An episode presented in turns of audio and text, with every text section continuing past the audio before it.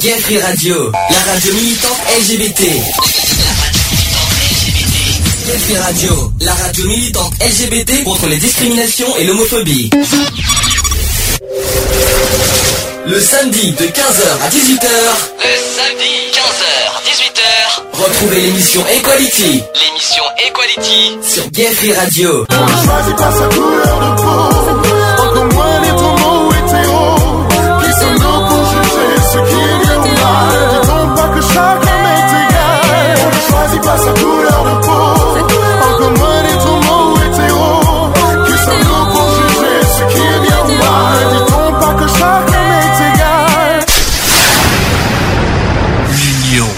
La force.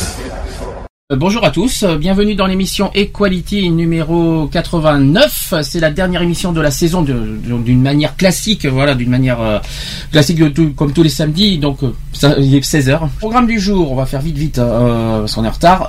On va parler de la journée contre la faim qui avait lieu dimanche dernier. On va parler des restrictions, des problèmes d'eau, voilà, de, de- de- des années qui vont revenir. Euh, dans 2050, il va y avoir un tiers d'eau, un tiers de l'océan qui vont réduire tout ça. Nous sommes donc le 21 juin, c'est la fête de la musique aujourd'hui aussi en passage. Et par contre, au niveau musical, eh ben, on va faire un petit hommage à, à Michael Jackson parce que ça va être les 5 ans de son décès le 25 juin prochain. Donc euh, je me suis dit aujourd'hui pour la dernière de, de la de la de l'émission, on va faire un, petit hommage à Michael Jackson en version musicale. Ludo est avec moi. Bonjour à tous. De retour. Vous allez bien tout le monde? Te- mais parle, parle devant le micro parce que euh, parle- parce que si tu te mets pas du tout devant le micro, ça va pas ça va pas être sympa. Donc euh, Ça, ça va mieux oui, comme ça, comme ça, ça devrait être mieux, ouais. Voilà. Il y a Alex qui nous rejoindra une fois qu'il aura récupéré ses esprits hein, euh, dans, les, dans les minutes qui vont suivre. Tout, euh, tout va bien. Bon, euh, on va pas perdre de temps, on est très en retard, donc on va lancer tout de suite la première musique, une des premières. de toute façon, je vais mettre que mes chansons préférées de Michael Jackson, je, je vous le dis franchement. Là, on va mettre euh, Wanna Be Starting Something, c'est une des chansons de l'album Thriller. Ouais. Je sais pas si tu connais cette chanson. Si, si, si, je la connais. Ça dure 6 minutes histoire de, de nous mettre un peu en jambes et euh, voilà. Allez à tout de suite, c'est parti.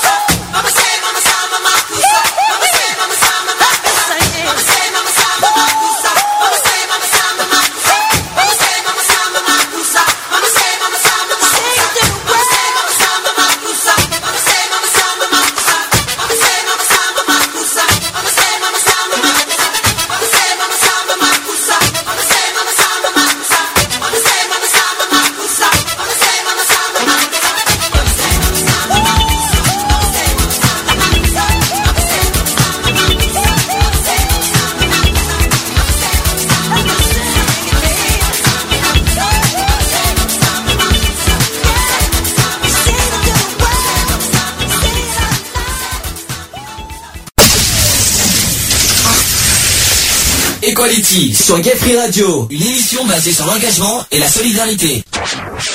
Allez, de retour dans l'émission Equality, euh, 16h14. euh, tout, le monde est, tout le monde est avec nous.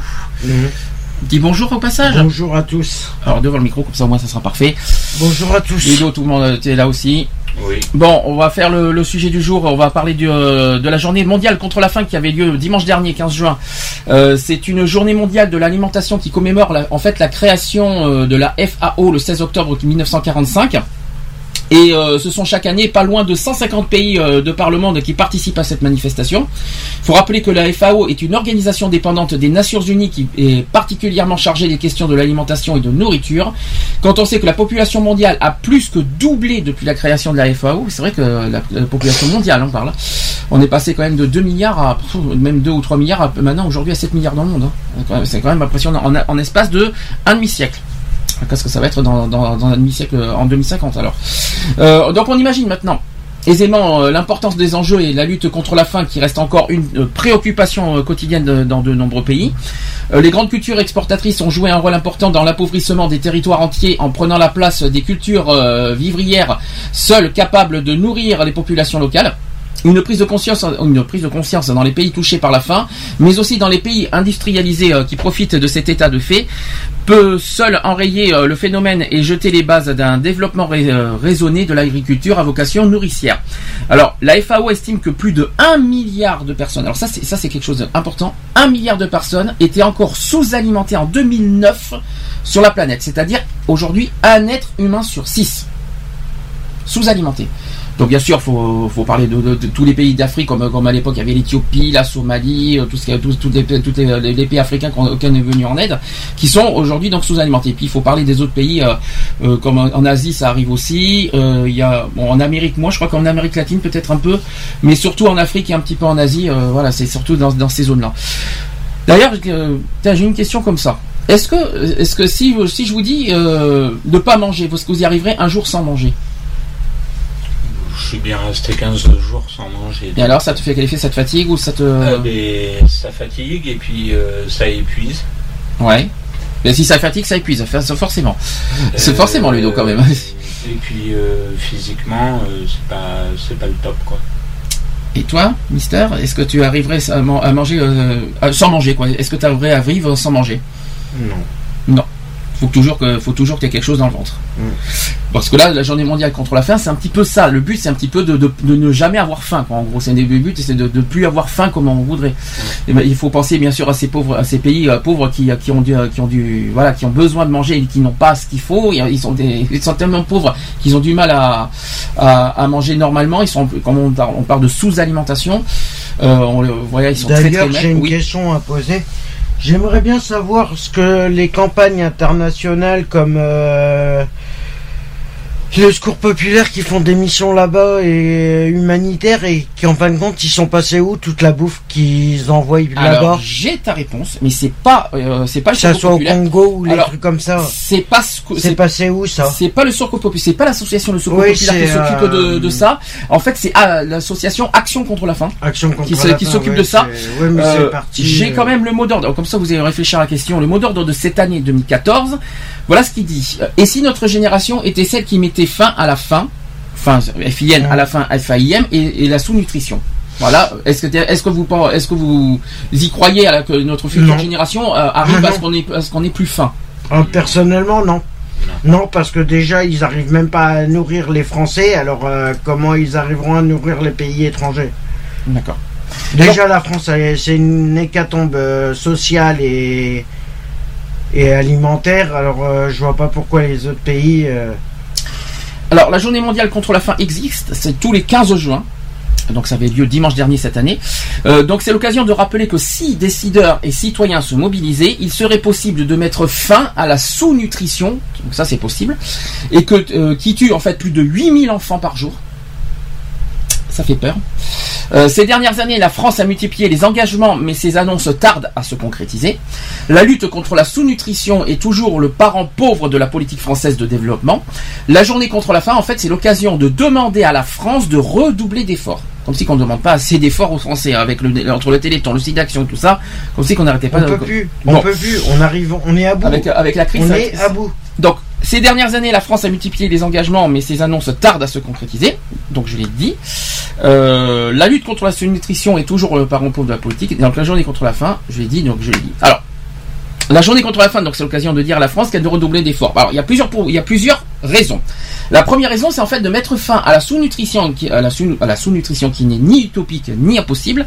Certaines problématiques semblent insurmontables, et pourtant, lorsque les dirigeants du monde s'accordent, rien n'est impossible. Aujourd'hui, écoutez bien, 9,7 millions de patients bénéficient d'un traitement contre le VIH/SIDA, contre euh, seulement 300 000 en 2002. Donc ça, c'est une bonne nouvelle. À travers le Fonds mondial de lutte contre le SIDA, la tuberculose et aussi le paludisme. La France a traité plus de 1,3 million de personnes atteintes de la tuberculose. Ça aussi, c'est un- une, bonne nouvelle. Donc, que fera-t-elle? Donc, que fera donc la France pour lutter maintenant contre la sous-nutrition? Ben, rien. Rien parce que déjà ils y arrivent pas eux-mêmes. Alors euh, ils arrivent déjà pas à s'occuper des, des Français. Alors euh, c'est- c'est pas c'est pas du racisme qu'on vienne pas dire que c'est du racisme. non, non, rien à voir. Non, la- la-.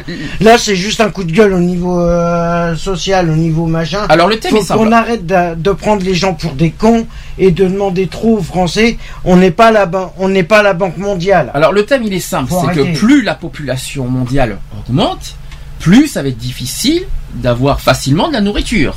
Bah C'est déjà c'est ça en fait. Donc la question est euh, est-ce que est-ce qu'à force que la population mondiale augmente, est-ce qu'on va arriver à manger normalement dans les années, dans les dans les décennies à venir? Ah. Est-ce qu'on va est-ce qu'il faut est-ce qu'on est capable nous en tant qu'être humain de ne pas manger du tout? Ou même de, se- Bah, de se déjà qu'on mange pas la déjà nous euh, déjà on fait un repas par jour euh, c'est limite c'est limite à faire un repas par jour. Euh, là si demain on me dit bah vous videz vos frigos vous videz vos placards pour les donner à un pays pauvre euh, tu vois la plupart du temps euh, Je dis ça parce qu'il faut pas oublier que la France est le pays, euh, le pays euh, cons- euh, le plus consommateur de nourriture en, dans le monde.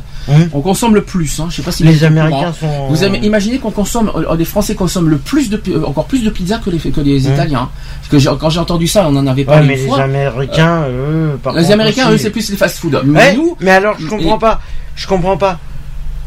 Pourquoi euh, ils font rien L'ONU ne fait rien par rapport à ça? Ah mais si, l'ONU est en train de, de- voilà, ils sont en train de. Ah bah il serait temps qu'ils se réveillent. Ça fait 20 ans que ça fait plus de 25 ans que tout le monde crève de la dalle.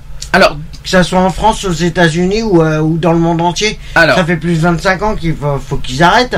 Alors petite, alors deuxième raison. merci les restos. Hein. Deuxième raison donc euh, que- la France doit redoubler d'efforts.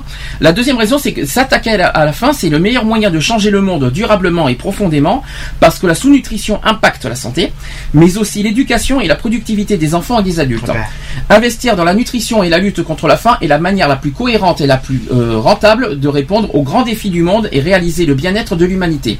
D'ailleurs, ça, ça a été dit selon certains prix Nobel qui se sont penchés sur la question. Vous en pensez quoi Mhm. Ouais, mais d'ailleurs, euh, excuse-moi, juste pour rajouter, juste un truc. Hein. C'est après chacun prendra ça comme il le veut. Euh, par contre, ça serait bien, ça serait bien que tu vois les, les, les Lady Gaga et toutes ces stars de mes deux, au lieu de se faire des chirurgies esthétiques, elles feraient mieux de donner à bouffer aux, aux pays qui en ont besoin. Alors Au ça, lieu par de contre, c'est quelque chose que nous, en. France, on a quand même le, le- voilà, le chic, nous, de, parce qu'il y a plein de personnalités en France qui font de- des dons, euh, Ouais, des dons au et lieu des, de se barrer en. Suisse aussi. Non, mais ça, c'est encore autre chose. Mais Les Américains, c'est vrai qu'ils sont, c'est vrai que les Américains sont un petit peu plus, euh, ils sont pas très très charitables, on va dire. Ils sont pas Oui, très, ils font pas ils par sont- rapport en France. En Ils France, sont bouffe pognon. Ils sont bouffe pognon Alors, et ils en ont rien à foutre de Je est- continue. Troisième raison donc que la, la- la France doit redoubler d'efforts, c'est que stopper la faim. En fait, c'est s'arrêter le pire, c'est arrêter le pire des tueurs en série, la sous-nutrition qui cause la mort directe des milliers d'enfants chaque jour, mais elle aggrave aussi les effets d'autres maladies comme le paludisme ou la pneumonie. C'est un exemple. Pourtant, seul un enfant sur 10 atteint de la forme la plus grave de, la- de sous-nutrition a aujourd'hui ça veut dire un enfant sur dix qui est atteint en fait de, de- de sous-nutrition a aujourd'hui accès au traitement. Un enfant sur dix a accès au traitement, c'est grave. hein. Et pour faire reculer la mortalité, et donc il faut faire reculer la sous-nutrition. Donc c'est euh, c'est ce que Action contre la faim. Bah, faut que les, euh, faut que Propose. les États-Unis se décident à bouger leur euh, popotin pour euh, améliorer les choses. Parce que à trop demander aux Français, au bout d'un moment, il va, il va faire barrage. Ça va faire barrage. Ça va éclater. Ça va éclater. Quatrième, raison, c'est qu'assurer le traitement pour tous est à la portée de main, alors qu'il y a à peine 20 ans, le milieu médical était désarmé face au fléau de la sous-nutrition et que 40 à 70% des enfants hospitalisés perdaient la, perdaient la vie. De nouvelles thérapies très efficaces ont été mises au point euh, et permettent de sauver des millions d'enfants chaque année. Le traitement est connu, il est peu coûteux, alors qu'attendons-nous en fait pour l'étendre? Ça c'est une question. Pas une solution? Ludo qui fait une bêtise, c'est bien, Pardon, faisons mes stylos. désolé. Euh, Et qui s'arrêtent, hein. Qu'ils arrêtent tout simplement de se penser qu'à leur pognon et à leur euh, cul, en parlant poliment, bien sûr. Sois poli, s'il te plaît, on est à la radio. Mais je- je- Ouais, on est en restant poli, mais là, tu vois, c'est une situation qui me saoule. Ça m'énerve. Ça fait, euh, ça fait plus de 20 ans que ça dure, euh, ça m'énerve. Alors, je continue. Il y a aussi de multiples moyens pour éradiquer la, sous- la sous-nutrition. Alors ça, c'est Action contre la faim qui le dit. C'est que il faut assurer à chacun une, alimenta- une, une alimentation suffisante et adéquate qui en est un. Mais il faut aussi favoriser l'accès à une eau saine. Et là, on va, je vais y arriver à l'eau euh, à la fin du sujet, qui permet au corps et de se maintenir en bonne santé. L'accès aux soins de santé, l'amélioration du statut des femmes, l'éducation, la prévention contre les effets du changement climatique qui menace la sécurité alimentaire des populations. Bon, bien sûr, il y a le climat. Effectivement, il y a Ah bah, le climat. le climat, euh, je vais te dire, euh, je prends juste un exemple hein, que j'ai vu au niveau des arrêts de tram, au niveau de l'air euh, sur Bordeaux, et je parle de ça sur Bordeaux, simplement on est en niveau 7. Hein. En parlant du on climat, médiocre. en parlant du climat, et là je parle de l'eau, cette fois on, va y, re- on y reviendra à la fin, le, l'être humain n'est pas, n'est pas euh, on va dire, innocent là-dedans. Ah ben non. Donc on en, on en reviendra à la fin pour ça. Alors, euh, il y a une campagne donc de communication pour mobiliser la génération de nutrition, donc la génération à venir. Euh, les ONG du mouvement Génération Nutrition veulent alerter sur l'ampleur du fléau de la sous-nutrition en lançant une pétition, une campagne sur les réseaux sociaux avec le hashtag fin de la faim. Ça c'est sur euh, Twitter. Les internautes sont invités à tweeter des affiches de films détournés pour lutter contre la faim. Car si les gouvernements le voudraient, le voulaient réellement, en une génération, nous pourrions stopper le décès d'enfants liés à la faim. Alors, à l'occasion de la journée mondiale contre la faim, qui, était- qui avait lieu, donc je répète, euh, jeudi dernier, mais il y en a eu, euh, et ça dure, ça fait quand même 11 ans que ça existe cette euh, cette, cette journée. Là, donc l'année dernière, je vais vous je vais vous dire ce qui s'est passé l'année dernière aussi, en 2013. Il y a eu plus de 2500 personnes qui ont été attendues sur le parvis de la défense pour se mobiliser contre un fléau qui tue chaque jour 10 000 femmes et enfants de moins de 5 ans, qu'on peut avoir la sous-nutrition. Alors le 14 juin l'année dernière, tous les participants ont- se sont dépassés pour collecter en fait des fonds et, et des fonds et soutenir les programmes d'action contre la faim. Oh, pour, en fait, un kilomètre parcouru, c'est 15 euros donnés Action contre la faim. Pas mal, c'était une jolie action l'année dernière ça par contre. Il n'y a qu'en France qu'on fait ça quand même. Je trouve- Ouais, non, les États-Unis, à part, tiens, bah, leur marathon, là, qui font les, le, le marathon qu'ils font aux États-Unis, pourquoi ils serviraient pas à des actions au lieu de se les foutre dans les poches? En 2012, je vais Mais vous sous- donner un chiffre qui a été qui a été réel. En 2012, il y a eu 2188 participants qui ont parcouru 30 313 km. C'est énorme. Pas, ils n'ont pas fait 30 000 un jour. un jour, C'est plus, il y a plusieurs personnes qui ont parcouru. Mhm. euh, par exemple, quelqu'un qui a Oui, fait 2 c'est une km. Voilà, c'est une chaîne. une chaîne. Ils ont collecté, alors pour Action contre la faim, il y a deux ans, 457 945 euros pour euh, cette, ce genre d'action. Moi, je dis bravo. Moi, je dis bravo. On, on, on peut pas. Alors, grâce aux dons, d'ailleurs, je vais vous dire, il y a eu des programmes en Côte d'Ivoire, il y en a eu au Népal, il y a eu au Yémen et qui ont été financés. Et euh, depuis la première édition, il y a Action contre la faim qui a collecté ainsi plus de 1,4 million d'euros grâce à cet événement. Depuis le début. Donc aujourd'hui un peu plus parce qu'il y a eu 2013 et puis il y a eu euh, cette année aussi. Donc en 2013, une partie des dons collectés sur le challenge euh, sera, euh, a été affectée au programme en Haïti aussi. Il y a eu des problèmes de tsunami, tout ça, de tout ce qui était pas de tsunami. Je crois que je crois que c'était un tremblement de terre en Haïti et au Libéria. Donc, un, ouais, Haïti, c'est le tremblement de terre. Je confonds avec euh, le tsunami d'un autre, euh, d'un autre endroit. Alors, je vais vous donner des témoignages. Vous allez me dire ce que vous en pensez. Je préfère mieux que ce soit eux qui, euh, des personnes concernées qui disent euh, ce qu'ils en pensent. Alors, Action contre la faim qui travaille dans la région de Gambela. Je sais pas si vous savez où c'est. Gambela, c'est en Éthiopie. Mhm. Euh, afin de venir en aide aux réfugiés euh, su- euh, sud-soudanais. Plus de 39 000 personnes ont rejoint le camp de réfugiés de Liège-Tor. C'est là où Action contre la faim met des programmes en nutrition. Aussi de santé mentale et d'assainissement. Il n'y a pas, il y a pas que le nutri- la nutrition. Et c'est là qu'aussi qu'ils ont rencontré donc plusieurs personnes qui ont qui ont témoigné. Alors je vais vous donner plusieurs euh, témoignages. Vous allez dire ce vous en pensez. Donc le premier. euh, elle me dit, elle dit comme ça. Je suis originaire du nord du Soudan du Sud. Il m'a fallu marcher 35 jours pour rejoindre Pagak et j'y suis resté un mois. J'ai donné naissance à mes jumeaux en chemin. Terrible. Hein Heureusement, ma mère était avec moi et elle m'a aidé. Sur la route, il n'y avait pas assez de nourriture et d'eau et, et- pas d'abri pour dormir avec mes enfants. Je n'avais même pas de lait pour, pour mes seins euh, et les, pour les nourrir. Je n'avais personne pour m'aider car mon mari n'est pas venu avec nous. Et moi, je suis très faible car je, vais, euh, car je viens de donner naissance à des jumeaux. Dans ce camp, il n'y a pas, il a pas assez d'eau et pas de choix pour la nourriture. C'est très dur pour mes enfants et moi. Je suis arrivé ici en février 2014. Aujourd'hui, je n'ai pas de tente euh, à cause du vent, mais je vis euh, toujours ici car je n'ai nulle part ailleurs où aller. Je n'ai aucune famille dans la région. Action contre la faim distribue des sachets, de pâtes d'arachide enrichis pour mes enfants. J'aime bien venir à la tente d'ACF réservée aux mères et à leurs enfants. Ils m'ont appris comment, euh, allaiter mes enfants correctement et comment prendre mieux, mieux soin d'eux. Ils m'ont aussi donné du savon et des vêtements pour bébé. D'autres mères viennent euh, aussi ici et parfois nous chantons et dansons. Et après cela, nous rentrons euh, à nos tentes. Voilà, ça c'était le premier témoignage. Est-ce que vous avez des réactions? Ça, ça, ça fait mal. Bah, excuse-moi, euh, ce témoignage, moi, c'est une réaction que. À quoi il me fait penser ce témoignage-là C'est juste ce qui est. euh, l'action des. euh, l'action sociale qu'il y a, le, le réseau social de merde qu'il y a en France. Et ça, je vais te le dire, c'est. Ça me fait penser carrément à, à des sans domicile fixe. À un réseau de sans domicile fixe. le problème, c'est une autre version de son domicile fixe euh, mondial. Je vous rappelle, Voilà. dans, le- dans les endroits où on, on est en Éthiopie. Hmm Vous savez que l'Éthiopie a, a eu des gros gros soucis de famine pendant des années. Il y a même eu de- pendant dans les années 80 euh, pas mal de, personnes qui ont qui ont soutenu l'Éthiopie. Il y a eu euh, chanson pour l'Éthiopie. Chanson il y a eu We Are the Daniel, World. Il y a eu We Are the World, euh, il y a eu- euh, Il y a eu euh. We Are the World aussi avec euh, Michael Jackson. Euh, il y a eu euh, voilà tout ça c'était pour l'Éthiopie. Il y a eu chanson pour l'Éthiopie qui a été écrite Mm. par Aznavour. Mm. Euh, voilà euh, il y a eu tout et aujourd'hui malheureusement euh, le collectif contre la faim qui, qui s'est mis en et malheureusement aujourd'hui et- 25 ans après et ben le problème est toujours là. toujours là. et- Imaginez c'est le ça même fait problème quoi. qu'il y a en c'est c'est le problème qu'il y a en France, c'est le c'est le c'est à cause du social.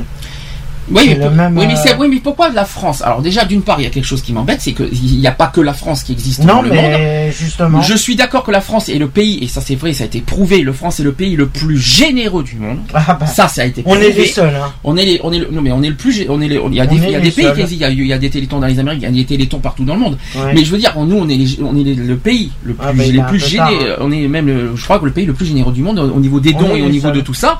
Euh, donc on- on n'a pas à se plaindre au niveau de la France, mais je trouve qu'on en demande un petit peu trop à la France. Bah, on demande que Alors- à la France. Or que c'est l'Union européenne, c'est même pas, c'est l'ONU qui devrait se charger de ça.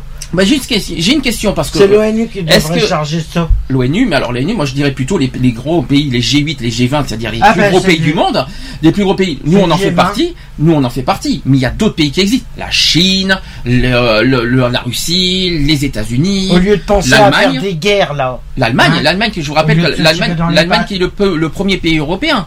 Eh ben, on ne sait pas si l'Allemagne fait quelque chose. Bah, apparemment, l'Angleterre, je sais pas. Euh, voilà, tous ces- tous ces pays-là, euh, il faut pas. C'est un petit peu gentil de demander à la France. La France continuera à être généreux, mais c'est un petit. Mais je trouve que c'est un peu. Faut un petit peu arrêter d'en trop demander à la France. Même si par contre, je suis d'accord sur le principe, parce qu'il y a quand même des des euh, des, des, euh, des enfants, des mamans qui meurent de faim dans les pays africains et dans les pays d'Asie. Je suis d'accord sur le principe, c'est-à-dire qu'il faut pas les lâcher. Mais je trouve que c'est pas seulement à nous de, de, de s'occuper de ces pays. Il y a d'autres pays, euh, il y a des pays plus puissants que nous qui peuvent s'en occuper. Euh, Ça me on- fait penser on n'est pas le pays le plus le plus le plus fort en éco- au niveau économique, c'est ça que je veux Ça dire. me fait penser à une chanson et je suis pas sûr que tout le monde apprécie cette chanteuse euh, d'ailleurs, Dorothée.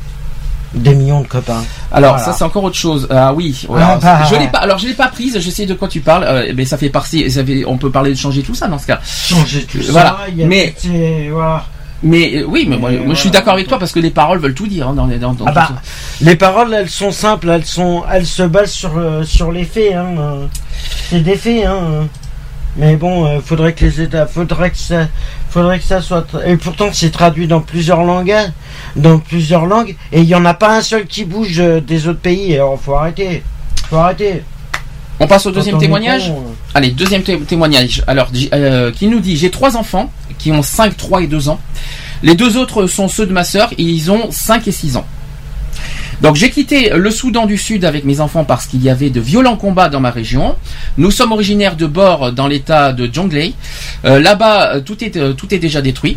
Euh, nous avons d'abord marché plus de 10 jours pour atteindre Akobo. Nous étions fatigués, il n'y avait pas de voiture, pas assez de nourriture ni d'eau. Mon frère et sa femme ont été tués et je n'ai pas pu emmener euh, mon neveu de 4 ans avec moi. Il est maintenant avec ma mère. Quand nous avons atteint euh, le camp de Lietchor à la fin du mois de mars, où on nous a donné une petite tente, nous étions une dizaine à vivre ça, mais la pluie l'a détruite. Maintenant, nous dormons dehors. Nous n'avons pas de bâche en plastique pour nous protéger. J'ai rassemblé un peu de foin et avec ça, nous avons fait un lit. Euh, c'est comme ça que mes enfants sont tombés malades. Nous n'utilisons pas les, euh, les latrines parce qu'elles sont pleines de déchets et nous sommes obligés de déféquer euh, en plein air. Nous n'avons pas de savon, du coup nous ne pouvons pas nous laver correctement.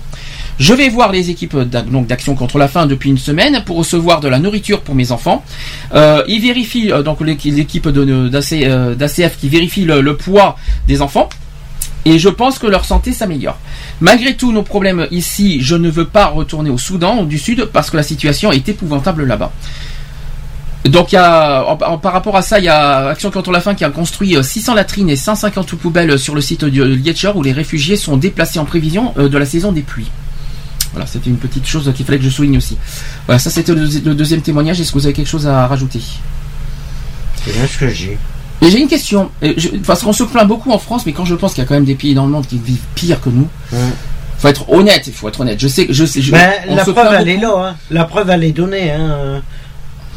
Non, mais on se plaint. Je trouve qu'il y en a beaucoup Les qui se plaignent en France. plaignent. Ouais, les Français Mais se plaignent, mais. Ils se plaignent c'est beaucoup, mais je trouve que la France est quand même quelque part un peu égoïste. Pourquoi? Parce qu'aujourd'hui, maintenant, Ouais, la c'est France. plutôt l'Union européenne pense- qui se plaint et c'est Je vrai crois que- pas, je crois pas que c'est au niveau, je crois pas que c'est du racisme, je pense pas que c'est à ce niveau-là, mais je pense qu'on est devenu égoïste parce que la crise euh, touche la France et que maintenant la France euh, se dit, bah écoute, pensons à nous et euh, les autres peuvent crever quoi, en quelque sorte. Mais de toute façon, ça fait plus de 20 ans que, que les riches ils pensent qu'à leur gueule Mhm. euh, et ça changera pas.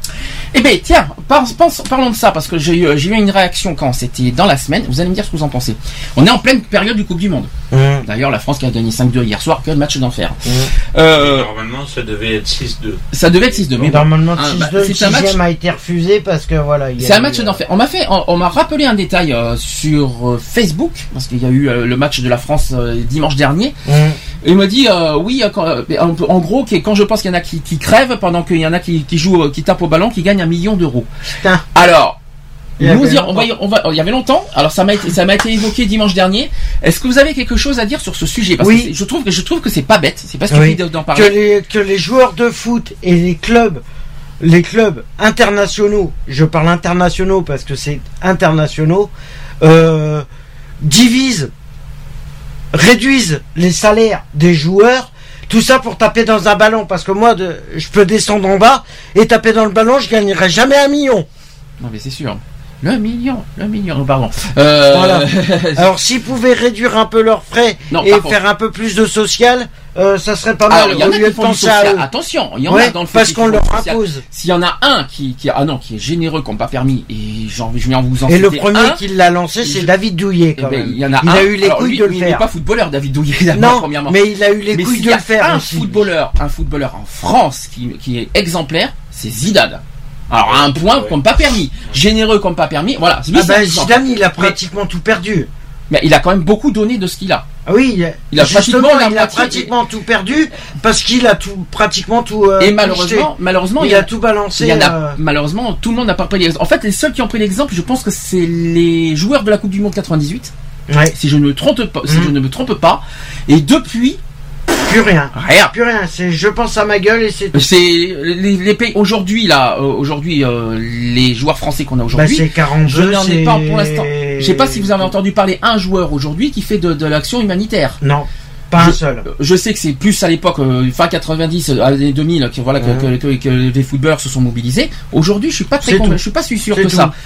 Euh, maintenant, qu'est-ce que il y a il y a un petit coup de gueule à passer. Je suppose que le fait de taper dans, ballon, dans un ballon de gagner un million, et à côté il y en a qui crèvent de faim, euh, que ce soit en France et partout Et dans le après, monde. il gueule parce qu'il paye des impôts. Ah, Les mais, joueurs euh, de foot gueulent parce qu'ils payent des impôts. Parce... Ouais, mais ils arrêteraient de se toucher à un million par match Oui. ou par mois. Un million par mois, non mais t'imagines? Non, par an. C'est par année. Oui, c'est par an. C'est pas, c'est c'est par an. un million par an. C'est un contrat. C'est un million par an. euh, Mais, mais un million quand même, euh, ça tout ça pour taper dans un ballon. un million par mois, un, million par an, ça fait quand même minimum 100 000 euros par mois. Imaginez, imaginez un petit peu le, le truc quand même. 100 000 euros, ça fait Pour taper sur un ballon. Pour les restos du cœur, pour les restos du cœur, ça fait 370 000 euh, repas quand même. hein. Oui, mais bon, ils vont pas gagner. ils vont- euh, oui, ils peuvent donner. Je sais, Ah, je, je voilà. vois ce que tu veux dire. Pour les banques alimentaires, pour les trucs comme ça, ça fait 370 Alors qu'à côté, 000 il y a, repas. hein. alors qu'à côté, il y a des, des euh, là je parle cette fois, euh, s'il te plaît, et vite. Il y a des, par exemple des nageurs. Tiens, je vous donne des, Mm. des- par exemple des nageurs qui ont, qui- voilà, il y a des sports, il y a des sports tellement plus difficiles, plus compliqués et qui sont très mal payés. Quand je pense par exemple pour un, pour un jeu, euh, quelqu'un qui est médaillé d'or, il gagne euh, seulement, attends, 15 000 ou 30 000 euros, je me souviens C'est plus. 30 000 euros. Euh, c'est que dalle quoi, c'est rien du tout. Et à côté ils travaillent parce que je sais que souvent les, les nageurs ce sont des gendarmes. Euh, qui, euh, ce sont des gendarmes, le- le- les nageurs. Euh, Alain Bernard, c'est un gendarme. Euh, Laure Euh, Manodou, c'était une gendarme aussi. Voilà, Michael Phelps, c'en est pas. un. Michael Phelps, il est pas, il est pas français, je te rassure. Oui, mais, mais c'est un américain, mais- il se touche un mais peu voilà, plus que- mais, mais bon. Mais c'est le, c'est un des, des nageurs les plus riches du monde aussi. Peut-être, mais c'est pas les plus riches Et le sportifs. plus radin Et aussi. Il y a des il y a des il y a des comment dire des sports les plus encore plus difficiles qui méritent d'être vraiment euh, une reconnaissance et qui sont pas du tout reconnus au niveau argent quoi. Alors qu'à côté football voilà donc tout ça parce qu'en fait c'est le le le, le, le- en fait le, football c'est C'est les le- sponsors qui il payent. y a les sponsors, mais c'est le fait, qu'il est le plus médiatisé et le plus regardé du monde. Et ben, bah, du coup, donc les joueurs, ben voilà, ils ramassent, ils se ramassent le pactole des sponsors et tout ce que vous voulez. Ouais, ouais, non, Mais c'est, moi je trouve ça lamentable. Tout ça, c'est pour de la marque, c'est pour des, de la marque hein, qui paye. Hein. Passons au troisième. Passons à la troisième.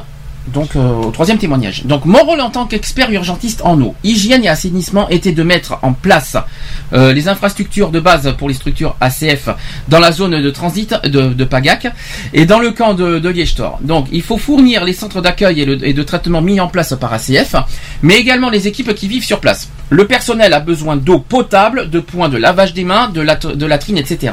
En plus de cela, j'ai réalisé une évaluation des besoins des réfugiés pour permettre de préparer et dimensionner euh, un programme d'urgence pour les 34 000 personnes qui se trouvent à Liège-Tor.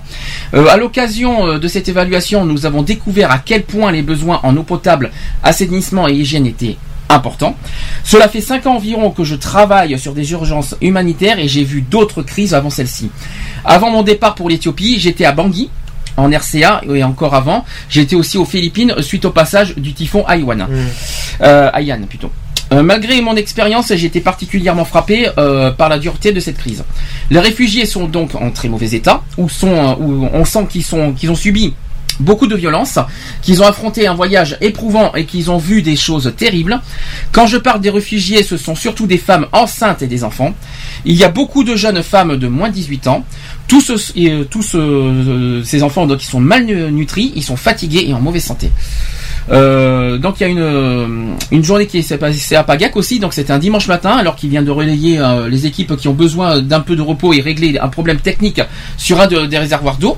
Euh, des personnes euh, ont interpellé donc la personne qui a témoigné pour lui montrer une jeune femme d'environ 17 ans.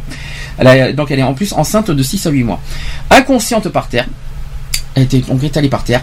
Et après avoir vérifié qu'elle est vivante, elle, euh, donc le, le témoin, il la met euh, dans une voiture pour l'emmener au centre de santé qui se trouve à 60 km. 60 km là qu'elle était Elle enceinte. aurait très bien pu y rester. Elle quand aurait pu, imaginez 60 km. juste avant de partir, je suis euh, à nouveau, euh, donc le témoin s'est à nouveau stoppé. Une maman qui, se, qui me tend son, euh, donc une maman me tend son bébé inconscient, mais encore vivant lui aussi. Je l'ai fait également monter dans une voiture euh, et je rejoins le centre.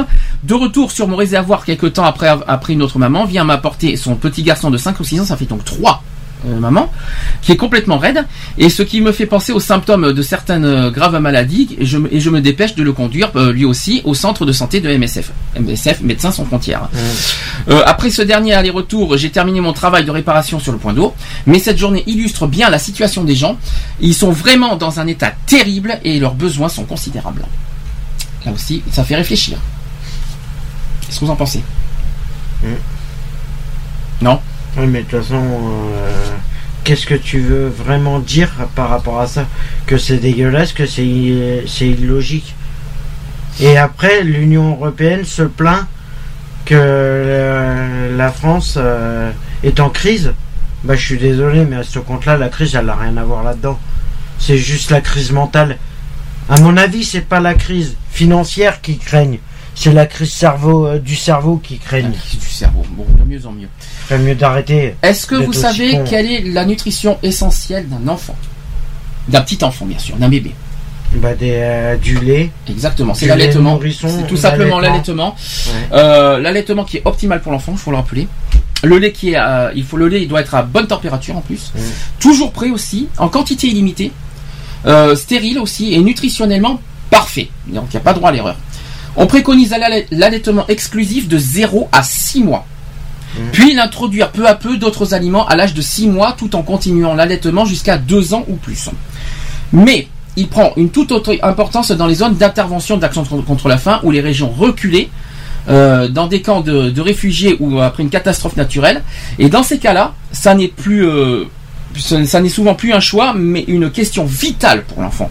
Vous voyez ce que je veux dire? Euh, Une étude récente a même démontré que l'allaitement réduit le taux de mortalité des enfants de 20%. C'est-à-dire plus, plus que toute autre mesure, donc c'est plus euh, que toute mesure préventive. Alors, introduire des aliments diversifiés à l'âge de 6 mois, l'alimentation complémentaire fait partie des trois interventions phares pour prévenir les décès des enfants de moins de 5 ans. 6% des décès peuvent être prévenus. Il y a aussi d'autres bénéfices. Il favorise en outre l'attachement très important pour le développement affectif et social de l'enfant et retarde une future grossesse et permet la contraction de l'utérus et une meilleure convalescence pour la maman. Là aussi, si vous avez des réactions, allez-y. Ça fait, ça fait quand même réfléchir. Vous voyez ce que je veux dire Je suis pas maman, je, je suis, on n'est pas dans un pays sous-développé, mais mettons-nous à la place d'une personne qui vit là-bas, qui ont, qui- vous avez entendu les témoignages. Il faut, il faut, faut qu'on- il faut parcourir 60 km pour aller dans un soin de santé, dans, un, dans un lieu de santé. Il faut, il y en a qui, il y en a, il y en a qui sont même étalés par terre, qui est enceinte, qui ont, qui ont, qui, qui ont pas de nourriture normale comme nous on a. Alors, Euh. une question qui est, qui est complètement stupide. À quoi ça sert de faire des guerres, d'envoyer des soldats à la guerre pour se faire buter, or que naturellement il y en a qui meurent sans rien? Alors ça c'est une autre question, c'est pas la même, mais je comprends, je comprends ce que tu veux dire. Je comprends ta question. Je la comprends. Non mais voilà, c'est un peu moi hors je sujet. trouve ça, je, C'est un peu hors sujet, mais tu te je trouve ça complètement con Tu de veux- former des soldats pour les envoyer se faire avec une mitraillette, or que justement dans les pays, Alors, justement dans les pays qui sont Alors il y a quand même, il y a quand même deux, problèmes. Il y a quand même deux problèmes. C'est que les dictateurs et les, euh, les, Ouais, les bon, anarchistes sont, encore, sont là-bas. voilà. Oui, mais ils sont dans les pays africains malheureusement. Mm. Et, euh, à côté, tu as des personnes innocentes qui souffrent. Là, je parle des personnes qui voilà qui, qui, qui souffrent énormément à côté de, ces- civils. de toutes ces guerres, de toutes ces de toutes ces euh, de tous ces rejets, de tous qui les de ces pays-là, Voilà. Et moi, je me mets à la place d'un citoyen- des pays. Moi, je me mets à la place d'un citoyen qui n'a rien demandé, qui n'a rien demandé, qui n'a rien de, voilà, euh, qui n'a rien demandé. En naissant, rien. en naissant dans ce genre de pays, ils ont, ils ont pas demandé à vivre ça. Euh, et à côté, il y a toutes ces guerres et tout ça. Il y a tous ces, il y a tous les pro- tout le côté racisme qui vient par dessus.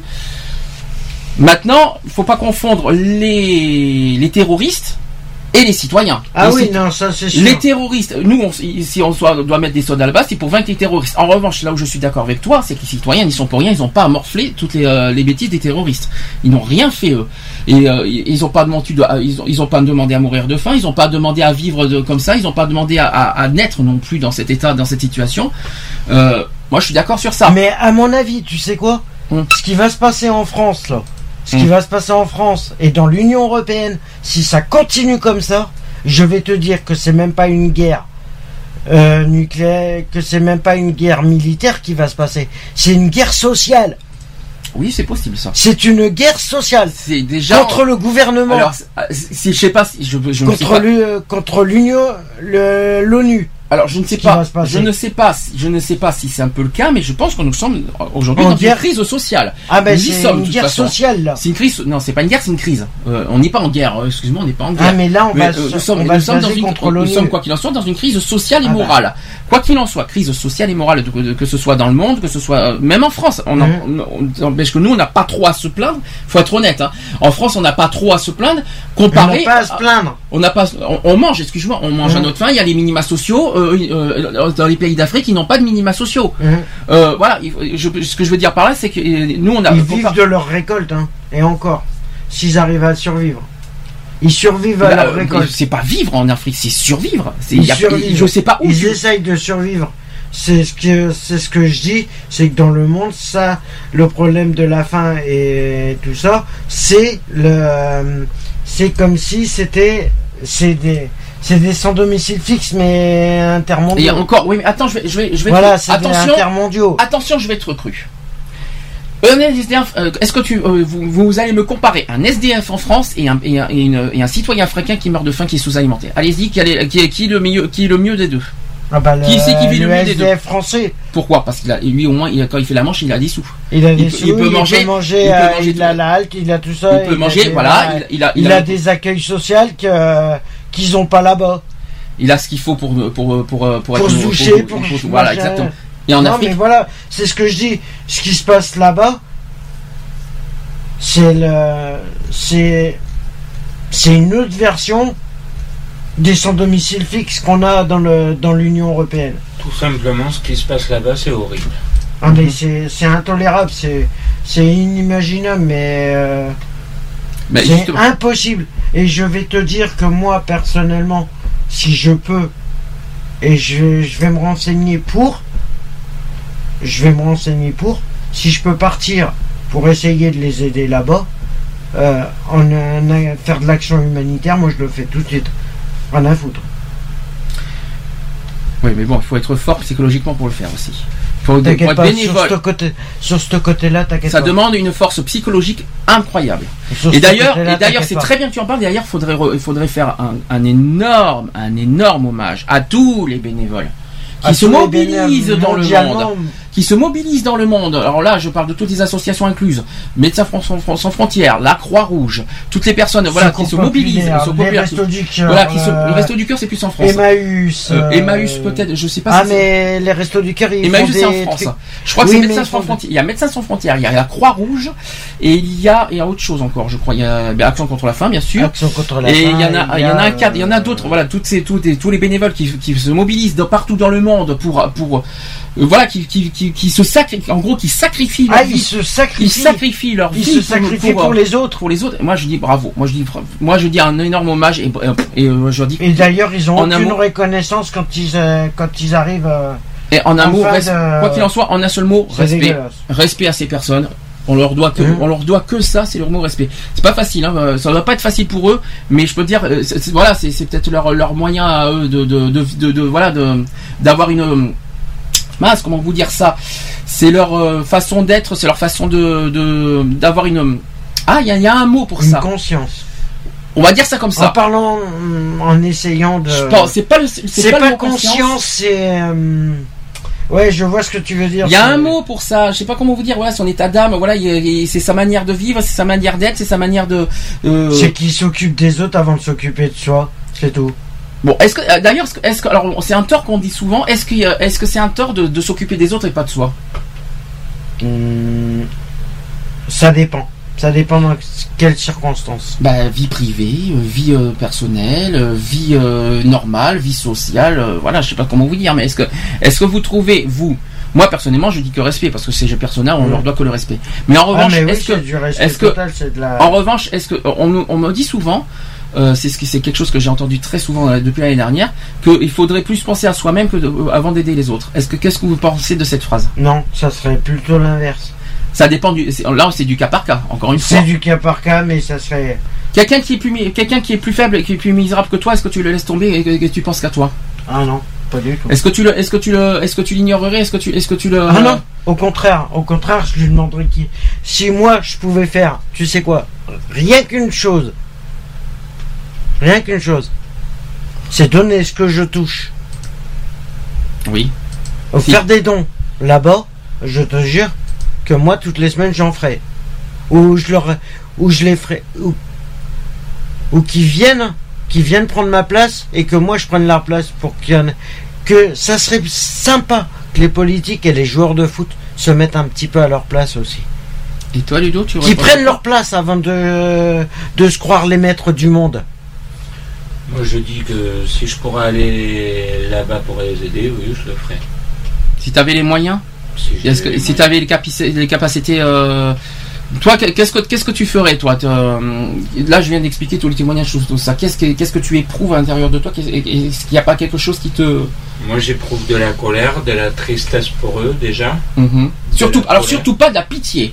Non, alors là, s'il vous plaît. Oui, mais de non, la mais non, je, non, je vous dis pas ça. la Non, je te, non, je te dis pas ça, Ludo. Je vais te dire pourquoi je dis ça. Parce qu'il y en a souvent en qui donnent, qui font ouais. des dons par pitié. Et Par ça, pitié. je vous en supplie, non, ne faites jamais ça. Et, On ils ne- se- et en plus, quand on fait, ils font un don, ils se plaignent. Alors que c'est déductible de 66% des impôts. Et ils sont, ils arrivent, et les Français arrivent encore à se plaindre. C'est déductible des impôts. Tous les dons qu'ils font, c'est déductible des impôts. Ils arrivent à gueuler. Ce que je comprends pas, c'est des gens, alors des gens qui, qui aident et qui, euh, qui font des dons. Qu'ils j'en- le font par pitié. Et j'en vois, ça, ça me- là je, là je change, je change un petit peu le contexte euh, Afrique.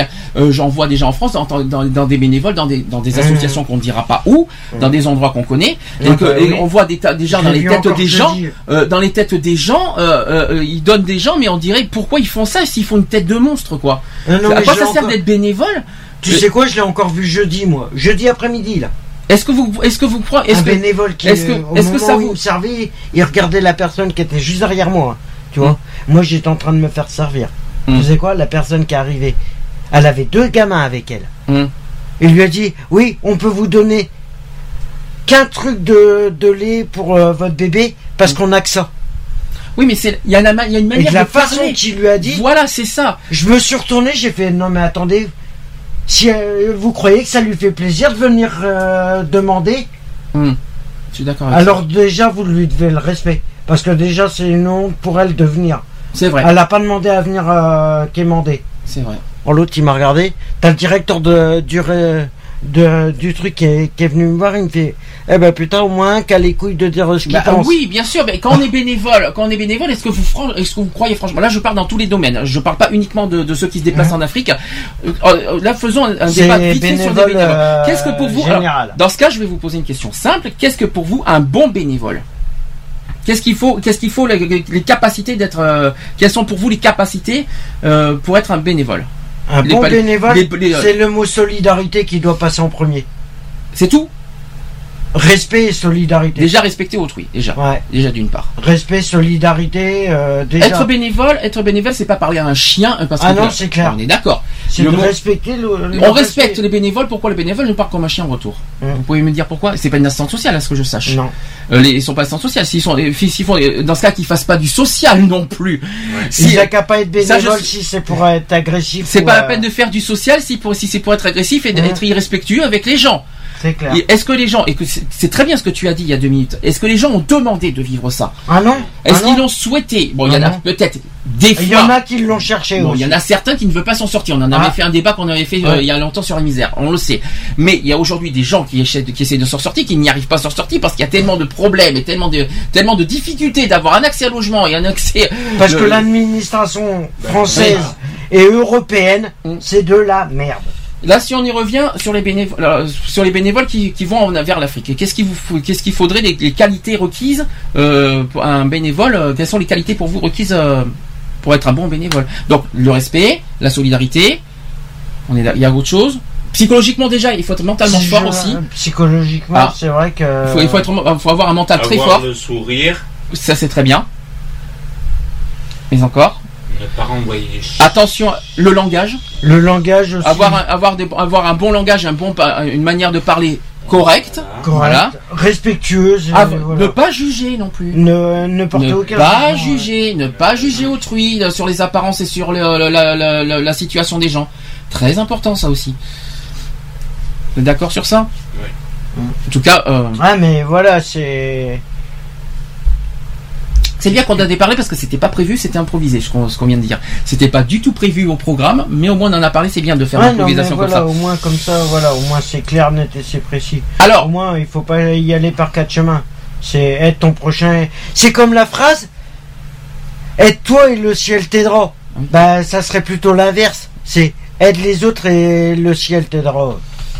Je sais pas, je sais pas, je, Non, sais pas. Ton prochain et ton prochain. Aide ton prochain. Oui, voilà. mieux. Mais c'est Aide pas ton de prochain et ton prochain t'aidera, ouais. Ah non, c'est le ciel t'aidera. Moi, je dirais plutôt ça, mais bon. Alors, on va sortir un petit peu du contexte euh, problème de, de famine, euh, tout ça, mais on n'en est pas loin parce qu'on va parler de l'eau. Alors l'eau, pas le- le- de l'eau potable, tout ça. Alors il faut rappeler que la journée mondiale de l'eau existe. Mhm. Ça a lieu tous les 22 mars. Je sais pas si vous étiez au courant. Euh, cette année en 2014, ça a été consacré à la relation entre l'eau et l'énergie. Je sais pas si vous en avez entendu parler cette année. Ben, l'eau, ben, Ouais. oui, il y a l'énergie, l'énergie hydraulique. Et oui. Le pauvre. Alors, il s'agit donc pour les États membres de l'ONU, on y revient, et les acteurs de ces secteurs de trouver collectivement des solutions. Donc, objectif de, de tout ça, c'est de réduire les inégalités pour le milliard de personnes les plus pauvres vivant dans des zones sans accès à une source fiable d'eau potable, sans conditions d'hygiène satisfaisantes, sans nourriture en, quanti- en quantité euh, suffisante ou accès à des sources d'énergie. Jusque-là, vous suivez. Alors, le gouvernement, en France, a lancé le 5 mars dernier euh, l'expérimentation pour un tarif social de l'eau. Et oui, peut-être que pas beaucoup n'étaient au courant. On, on savait pour l'électricité, on savait pour le gaz, mais maintenant il y a une expérimentation qui arrive pour l'eau. Euh, les collectivités pourront mettre en place les tarifications sociales progressives selon la situation des ménages pour tenir compte de leurs revenus ou du nombre de personnes composant le foyer. Donc cette expérimentation doit euh, permettre de rendre effectif le droit à l'eau dans des conditions économiquement acceptables par tous. Elle pourrait permettre de réduire de 20% environ le coût de l'eau essentielle pour les foyers. L'eau essentielle, alors l'eau essentielle c'est pour les 75 premiers mètres cubes.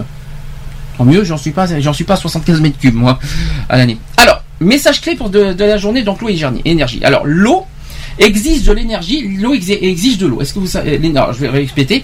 L'eau exige de l'énergie, l'énergie exige de l'eau. Est-ce que vous savez pourquoi on dit ça? Non? Alors je vais expliquer, c'est parce que de l'eau est nécessaire pour produire presque toutes les formes d'énergie, l'électricité y compris. Mmh. Je sais pas si vous étiez au courant. Et de l'énergie est nécessaire à, toutes les, à tous les stades de l'extraction euh, de l'extraction de l'eau, de son traitement et de, la- et de sa distribution. Alors par contre, il y a une chose que je suis... D'ailleurs, c'est justement pour citer euh, l'électricité. Euh, ils disent que les que l'électricité solaire était pas nuisible pour la peau, pour la santé. là, c'est pas du tout la même. Non, non, euh, c'est EDF qui a dit que euh, les panneaux solaires n'étaient pas nuisibles pour la peau. Alors, il me semble que Or, parler que il me semble qu'ils sont en train d'enlever petit à petit les panneaux solaires parce qu'il m'a semblé en- Tous les panneaux solaires euh, sont, sont, euh, sont en train de s'aper- ils sont en train de s'apercevoir que c'est c'est nuisible pour la peau. Alors je continue pour l'eau. Écoutez bien parce que c'est très important. Ce que je vais vous dire, c'est très important. Ça peut, et ça va être même très inquiétant ce que je vais vous dire.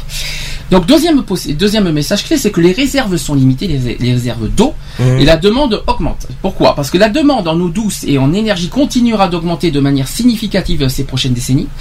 Cette augmentation représente un grand défi et une pression sur les ressources dans presque la totalité des régions du globe, mais surtout dans les économies émergentes ou en voie de développement. Donc ça c'est le deuxième point. Le troisième point, c'est économiser de l'énergie, c'est économiser de l'eau. Économiser de l'eau, c'est en fait économiser de l'énergie. C'est les deux choses, c'est les deux euh, Mmh. possibilités. Les choix faits sur les ressources, la distribution, le prix, l'utilisation de l'eau et de l'énergie ont un impact réciproque.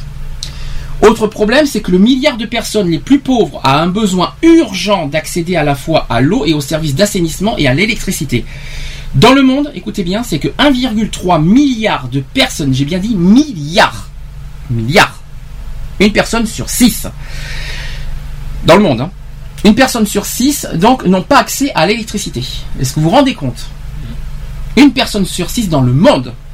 Je continue. 768 millions de personnes n'ont pas accès à une source fiable d'eau. C'est encore plus, c'est encore plus terrible à entendre. Il y a aussi 2,5 milliards de personnes, c'est-à-dire presque un tiers de la population dans le monde.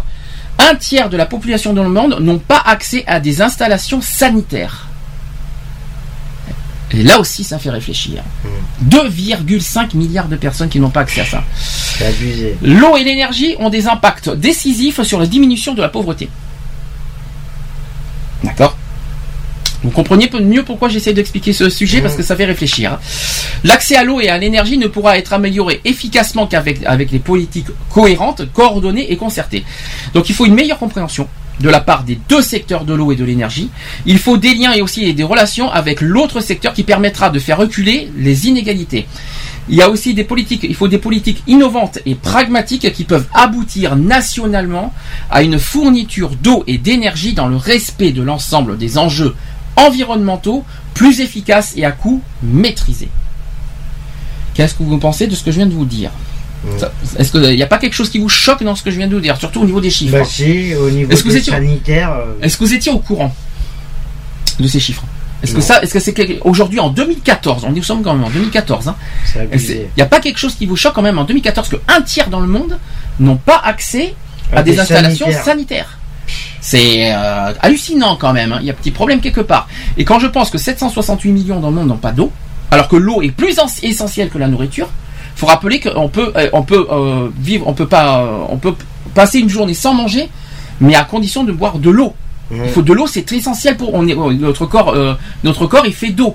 Donc l'eau, notre corps, quand on transpire, on, on- on enlève de l'eau. Donc du coup, notre corps a besoin d'eau. Mm. Et donc, imaginez 768 millions qui n'ont pas de, de, de source d'eau potable. Ça fait peur, ça fait quand même réfléchir. Voilà. Donc, je rappelle que ce sont Bah, des... Ils arrêteraient au niveau des la, au niveau des mers et tout ça, ils auraient qu'à arrêter de faire des barrages et tout le monde aurait de l'eau. hein. Maintenant, je vais aller encore plus loin dans le sujet. C'est quand il y a, ce sont des données, hein. ce sont des données de l'ONU. Alors, ce Ah. sont des, écoutez bien, plus de la moitié, écoutez bien, c'est un chiffre qui va être euh, qui va- dans les années à venir. Plus de la moitié des pays du globe risquent de se confronter d'ici 2025, c'est-à-dire dans 10 ans, à un grave déficit d'eau douce. J'ai trouvé ce que ça veut dire ONU. Objet non universel. Bon, c'est pas grave. C'est pas grave. C'est pas, c'est la fatigue. On va, on, on lui en veut pas. Donc d'ici 2025, il, y aura, un, il y aura un grave déficit d'eau douce pour la, la moitié, plus de la moitié des pays du globe. Ça, c'est le premier point. Dès le milieu du siècle, c'est-à-dire 2050, les trois quarts de la population de notre, de notre planète souffriront de la soif. 2050. Ouais. Là aussi, Mais ça fait réfléchir. à- Ouais, mais attends. Pourquoi Parce que l'eau diminue, Ça parce va arriver avant. Il le voit. non, Ça mais va arriver avant. il le voit parce que l'eau Le est en train problème, de, voilà, la- la- l'eau est en train de vraiment de, de, de, de réchauffement climatique. hein. Il y a ça aussi. Le problème, le réchauffement climatique euh, du globe, euh, Alors, le soleil qui commence à s'enfoncer dans la terre, euh, sur la terre, euh, qui se rapproche euh, de la terre. euh, Et c'est pas fini parce que là, je, je donne un chiffre aujourd'hui, donc un sixième, un sixième de la population, un sur six, soit plus d'un milliard de personnes souffrent à un degré ou à un autre d'un manque d'eau douce potable. C'est aujourd'hui ça. Donc d'ici 10 ans, on passe à la moitié de la population, et d'ici 2050, à la, aux trois quarts. et Si on continue comme ça, dans 100 Et ans, dans 60 ans, dans, dans 60 ans, c'est tout le monde si qui ça crève. continue comme ça, dans 100 ans, c'est l'espèce humaine qui est menacée. Ah ben, de toute façon, le problème, elle est- ça fait déjà plus de 25 ans qu'elle est menacée. Alors, euh, Je parle pas de la Terre, c'est l'espèce humaine, hein, je parle. hum, hum. Euh, donc l'humanité va avoir affaire à Et un après, dilemme. on va dire, il faut prier Dieu. Ouais, Dieu peut Alors, nous aider. Aujourd'hui, donc, Ouais. l'humanité va avoir affaire à un dilemme qui sera un tournant, c'est-à-dire la gestion de l'eau ou bien la guerre de l'eau. Voilà, ça, c'est ça, c'est maintenant. Ah, C'est aujourd'hui là où on en est. Donc, à quoi sont donc liées ces prévisions aussi peu réconfortantes? En fait, c'est à plusieurs éléments. Je vais pouvoir vous, vous donner les causes. En premier lieu, c'est en fait que notre planète voit croître rapidement le nombre de ses habitants. Donc, évidemment, on est quand même presque à 7 milliards d'habitants. hein. Forcément, oui. plus il y a d'habitants, plus on consomme. Plus, euh, Ah plus bah. on demande à la, plus on demande Ouais, mais bon, aux, on aux va ressources pas- de la terre. Ouais, ouais, mais on va pas demander aux gens de plus faire d'enfants. hein. aussi. Non, on mais plus, je me demande, je de me demande faire des couples et de faire. euh, Alors, lesquels créent sans cesse de nouveaux biens de civilisation qui requièrent en fait à leur tour d'énormes dépenses d'eau? Par ailleurs, les changements climatiques aussi globaux actuels qui conduisent à une progression des déserts. Ça aussi c'est le problème. Qui gagnent sur des terres autrefois fertiles, tout cela finissant par rendre la production agricole de plus en plus aquavore. C'est-à-dire euh, il n'y a plus d'eau quoi. Inexistant. Alors, selon les dernières estimations, chaque habitant de notre planète a besoin en moyenne de combien de mètres cubes d'eau par an pour, pour boire? Écoutez bien, hein. combien d'après vous on a besoin d'eau par an pour boire? C'est 1000 mètres cubes. Ça veut dire que chaque personne, chaque individu a besoin de 1000 mètres cubes par an pour boire. Boire. Je parle pas de se doucher et tout ça. hein. Je parle de, de, de- de boire. 1000 mètres cubes. Qu'est-ce que vous en pensez? Bah déjà on, on consomme euh, 3 litres d'eau par jour. À peu près. Ouais, entre 3 litres et 5 litres. Entre 3 Alors, et 5 litres pour boire, par jour. pour rester propre aussi et produire de quoi se nourrir. hein. Bon, je, je rajoute tout ça. Donc c'est 1000 mètres cubes oh, tout ça par an. Donc le niveau d'appro- donc je rajoute les taux parce que pour boire, rester propre et produire de quoi se nourrir, ça fait 1000 mètres cubes au total par an. Mhm. Le niveau d'approvisionnement dépend de la région. Car la répartition des ressources hydriques de notre planète est très hétérogène. Donc ça chaque région n'a pas les mêmes euh, pro- productions d'eau. D'accord Il est particulièrement difficile de fournir les quantités d'eau nécessaires dans les régions arides des pays faiblement développés ou en développement, ayant une population d'une densité élevée. Alors là, on parle par exemple de la Chine, par exemple, et même des pays africains, et en constante augmentation. Donc les pays ayant un développement dynamique et une population très importante, à l'image de l'Inde et de la Chine, souffrent eux aussi d'aujourd'hui d'un manque substantiel, d'eau douce. Leurs puissants fleuves, le Gange et le, le Yangtze, euh, sont au plus bas durant une grande partie de l'année 2013, et le développement impétueux des villes, euh, telles que New Delhi ou Pékin, conduit à ce que le niveau des nappes euh, euh, phréatiques se situe sous elles euh, baisse quoi. Donc, il se situe sous elles. Alors, les États-Unis eux-mêmes n'ont pas été épargnés aussi par la crise de l'eau. Eh bien oui. Les fortes sécheresses durant la période ont conduit à un déficit d'eau de- dans de nombreuses villes de la partie septentri- septentrionale de l'État de Géorgie et dans d'importants territoires du sud-ouest de- des États-Unis. hein. Ouais. Selon les scientifiques de l'Institut Internet. Alors, selon les scientifiques de l'Institut international de gestion des ressources en eau, si la société maintient si- euh, sa dynamique actuelle de croissance économique et d'augmentation de la population, la demande en eau aura plus que triplé d'ici le milieu du siècle. Et par rapport à ce qu'elle est aujourd'hui, et l'on commencera déjà à manquer d'eau douce d'ici une vingtaine d'années. C'est ce que je vous ai dit. Alors dans ce contexte, les chercheurs et les spécialistes voient une solution qui repose. Vous allez me dire ce que vous en pensez si la solution est justifiée pour vous. Alors ce sera un facteur économique, hein, cette solution. Alors il est ainsi possible d'assurer le ravitaillement en produits alimentaires des régions arides, désertiques et semi-désertiques si l'on y importe tout ce qui est nécessaire. Dans ce cas, l'acheminement des marchandises qui est économiquement justifié aidera de nombreux pays à éviter de dépenser leurs propres ressources en eau pour l'agriculture. En ce qui concerne les pays développés d'Europe, comme chez nous, et aussi d'Amérique, pour lesquels, du fait de leur euh, pro- importante réserve hydrique, il pourrait sembler prématuré de s'inquiéter d'un manque d'eau. Alors apparemment, ça serait pas pour aujourd'hui pour la France, je tiens à vous le dire, Pour mais la France et pour les États-Unis, c'est pas eux qui se... la France, C'est pas ce qui les inquiète le plus. 2025, c'est plus les pays sous-développés. pognon. 2025, c'est les pays sous-développés qui seront inquiétés. 2050, c'est, euh, ça sera plus chez nous, quoi, on va dire. Mhm. Donc les États-Unis le Canada, par exemple, devraient dépenser au total 36 milliards de dollars dans les 25 prochaines années pour, moderniser leur système d'approvisionnement en eau. Puis, pour 2050, alors comment ça va se passer? C'est là qu'on va s'inquiéter vraiment. Dans la moitié des pays du Moyen-Orient et d'Afrique du Nord, la consommation d'eau est supérieure au volume des, des précipitations. Précipitations, c'est la pluie. On estime que la quantité d'eau disponible pour chaque individu dans la région aura diminué de moitié d'ici 2050.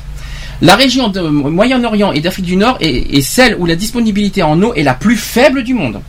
Cette dernière ayant baissé fortement au cours des dernières années, les estimations actuelles reposent sur les tendances constantes de la pluviosité, et pourtant, en raison du changement climatique, les prévisions au niveau mondial indiquent une chute des précipitations de 20 à 40% et une augmentation des températures, ce qui signifie une croissance de l'évaporation. Donc ça a été, euh, c'est ça, dans les années à venir tout ça. Donc déjà, imaginez euh, les températures dans, dans, dans 20 ans, on va, atterrir à, 40 à 45 degrés minimum, vous allez voir. Euh, comment ils arrivent à savoir ça à l'avance? Parce que le réchauffement climatique, ça se voit. Ouais, non, mais de toute façon, le réchauffement climatique, c'est. Il est bel et bien là et ça fait. Ça date pas de 20 ans. hein. Il a toujours été là et ça fait plus de 20 ans qu'il existe. hein. Depuis la création, hein, il existe. Alors, le qu'est-ce que vous- réchauffement climatique, il est. Alors, je précise Et que il est en train de nous bouffer de plus en plus. Il est en train de bouffer de- la Terre entière. Et c'est le soleil qui merde aussi. Alors je vous précise qu'on a fini le sujet parce que c'est un petit peu court pour aujourd'hui. Euh, Mais euh, est-ce que... Tiens, je vais vous mettre deux chansons de Michael Jackson juste après, vous allez voir, et pas les moindres. Ça va durer 13 minutes, mais bon, je vous ai dit qu'on va faire un spécial Michael Jackson aujourd'hui. Euh, est-ce que... euh, Est-ce que vous avez quelque chose à dire par rapport à ça? Je sais je sais que vous n'avez pas beaucoup réagi, mais ça vous fait beaucoup réfléchir, ça c'est sûr. Qu'est-ce que qu'est-ce qui vous frappe Est-ce qu'il y a quelque chose qui vous frappe, qui vous inquiète, qui vous turlupine, qui vous que vous avez besoin de dire, que vous avez Ah besoin ben de moi simplement moi je m'attaquerais carrément à l'ONU. C'est l'ONU qui merde là. Là par contre là il y a une erreur. Alors, est-ce que l'ONU est vraiment responsable de, cette pro- de ces problèmes en eau? Euh, C'est pas l'ONU qui est non, responsable non, du, non, réchauffement non, le climatique. problème, le problème, c'est de les laisser crever de faim. Est-ce que c'est L'ONU est responsable. Ah, Je suis pas si convaincu que ça soit l'ONU, moi. Ah bah Je pense pas que c'est l'ONU. Je pense que c'est Ah, si. plus. Je pense que c'est plus. Les parlementaires, les parlementaires de- des que- pays, euh, je suis moi. Est-ce désolé. que nous, on a le de- devoir, est-ce que nous, en tant que pays, on a le devoir de sauver une- un autre pays? Alors, Tu vas me dire que c'est le, c'est le rôle de l'ONU, c'est ça que tu vas dire Ah c'est son, c'est son. Euh, Mais est-ce que tu prends, est-ce que tu, tu, tu, tu peux pas dire qu'aujourd'hui c'est à cause de l'ONU que, le- que les pays africains sont en manque d'eau ou en manque de non, c'est leur gouvernement, euh, c'est leur Non, gouvernement. l'ONU. Alors non, non, l'ONU c'est pas un gouvernement, hein, c'est une, c'est une parle organisation. Au hein. niveau des pays. Oui. Au niveau des pays qui sont les, les tou- touchés, euh, les gouvernements de, de leur pays, euh, les princes, les machins qui sont là-bas, les émirats machins là. Les Émirats machins, On s'en fout. Euh, eux, ils feraient mieux de se foutre à la place des citoyens qu'ils ont. Et après, ils comprendraient comment ça fonctionne la vie. Bon. Et Ludo, est-ce que tu as quelque chose à rajouter par rapport à ça? Au lieu de s'en foutre plein les poches, par contre. Juste euh, simplement que, Que t'as mal à la gorge, je sais. Mais encore. que je suis dégoûté avec tout ce qui arrive. Ouais. Mais encore, est-ce qu'il n'y a pas quelque chose qui t'inquiète, qui t'a fait réfléchir, qui t'a fait prendre conscience de quelque chose t'as- Ah, si, il y a beaucoup de choses qui m'ont fait réfléchir, qui travaillent Mhm. dans ma tête. Mais euh, après avoir une solution, euh, Alors, je, tiens à préciser pour les auditeurs, ne vous, étonnez pas, le téléphone est éteint. Je vous dis pourquoi, parce qu'il y a eu des soucis techniques en début d'émission. Pendant une heure, on n'a pas eu Internet. Donc, euh, par, euh, par sécurité, j'ai pas allumé ni le téléphone, ni Skype. Euh, le seul, le chat est ouvert. Il n'y a que le chat qui est ouvert. Euh, www.equality-radio.fr et www.equaline.fr.ht. Donc voilà, il n'y a que le chat auquel vous pouvez témoigner. Je suis désolé parce qu'on a eu des soucis en début. Alors j'ai préféré faire une, petite sécurité pour éviter qu'on ait des bugs. Donc euh, je m'excuse pour ceux qui essaient de nous joindre, c'est pas possible. Euh, N'hésitez pas en tout cas à nous joindre sur le chat s'il n'y a pas de souci. On va faire une pause. On a fait le sujet. Est-ce que vous voulez faire une conclusion avant qu'on passe aux actus politiques? Ben, la conclusion, simplement, c'est de, au lieu d'a- d'arrêter de penser simplement à soi, il vaut mieux, vaut mieux être solidaire entre toutes les, et voilà. Et là, moi, je, je compte, je, euh, euh, de mon côté, personnellement, je vais prendre contact, euh, avec euh, des asso- les assos euh, qui s'occupent de ça et je vais voir pour Alors. essayer d'apporter mon aide au mieux Alors, du, du je vais- mieux que je peux. Vous savez qu'au niveau musical, on fait un hommage à Michael Jackson parce que le 25 juin, c'est les 50 de sa mort. Et je vais pas mettre, je je vais vous mettre, je vais vous dire une chose, c'est que les deux chansons que je vais mettre, c'est pas les moindres. Donc, euh, il y a Earth Song et il y a Heal the World. Parce que franchement, là, c'est les deux, Earth Song. Earth et Earth- the World pour, euh, the World pour, le- pour les, pour les enfants, voilà, qui, qui Mhm. souffrent en Afrique. Voilà, j'ai, j'ai Et leur song, c'est par rapport au réchauffement climatique. Exactement. Et ben, j'ai pas, j'ai, je, vous dis que je l'ai pas fait exprès. Un petit peu si quand même. Si c'était fait exprès, eh ben, très- eh ben, franchement, c'est très bien fait. Allez, Parce qu'il faut taper dans le, là où ça fait mal. allez, à tout de suite pour euh, les actus.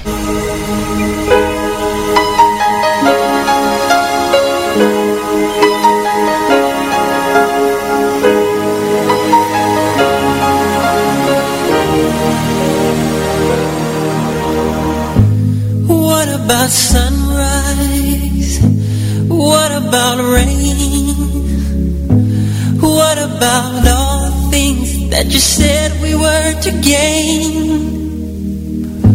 What about killing fears? Is there a time? What about all the things that you said was yours and mine? Did you ever stop to notice all the blood we've shed before? Did you ever stop to notice this crying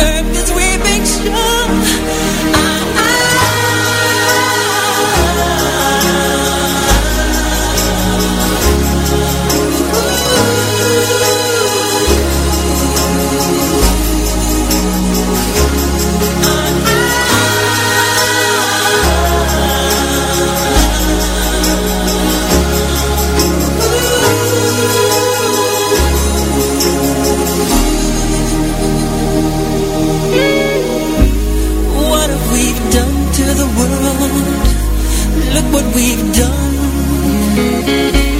What about all the peace that you pledged your only son?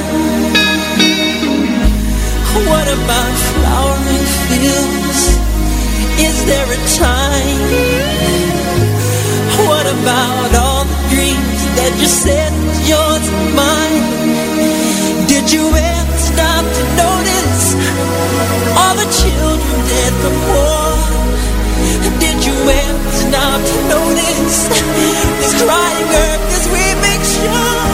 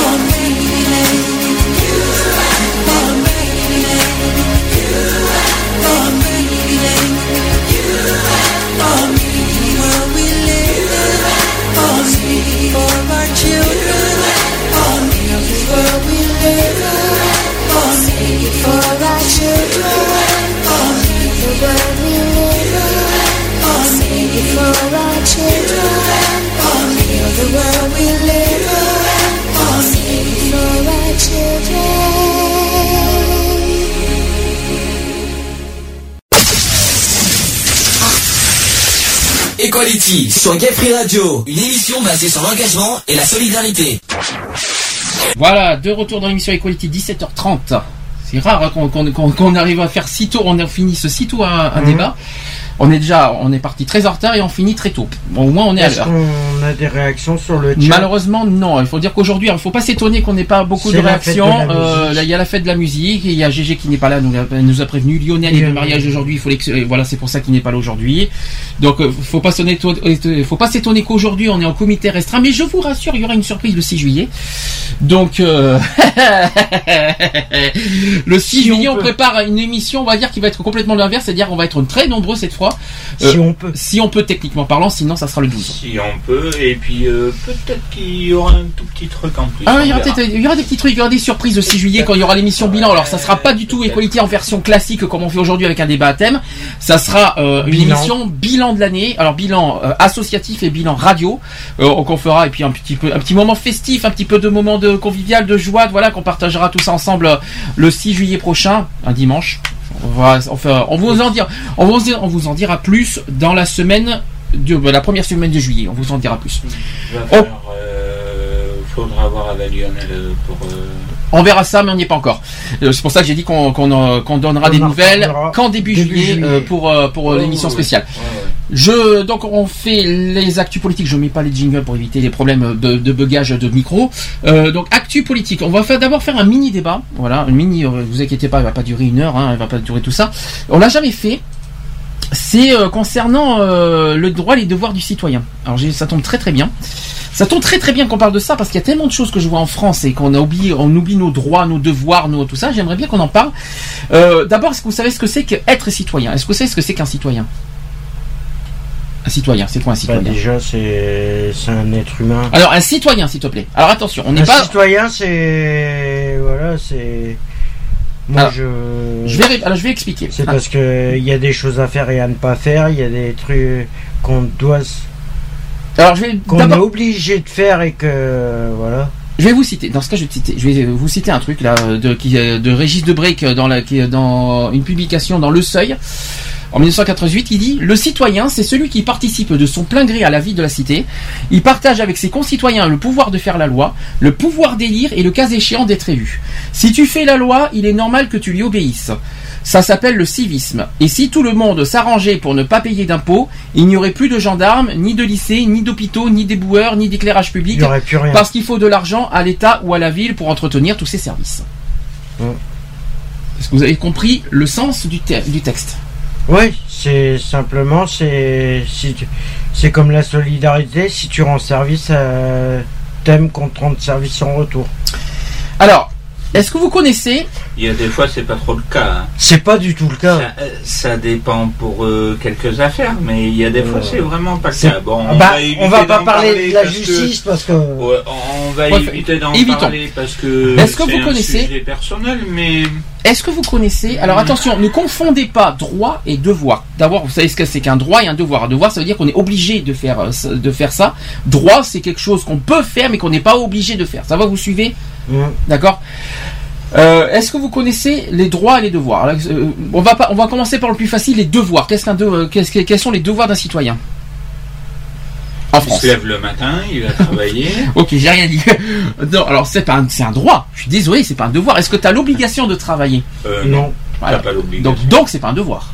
Non, c'est Non, pas c'est un un- devoir. C'est ce que je viens de te dire. Le devoir, c'était le devoir l'obligation. c'est devoir de la vie de quartier, de la vie de la vie euh, de, de ta ville. Alors, euh, on va on va commencer. c'est- Alors j'ai plusieurs thèmes, j'ai plusieurs catégories. Au niveau politique, quels sont les devoirs?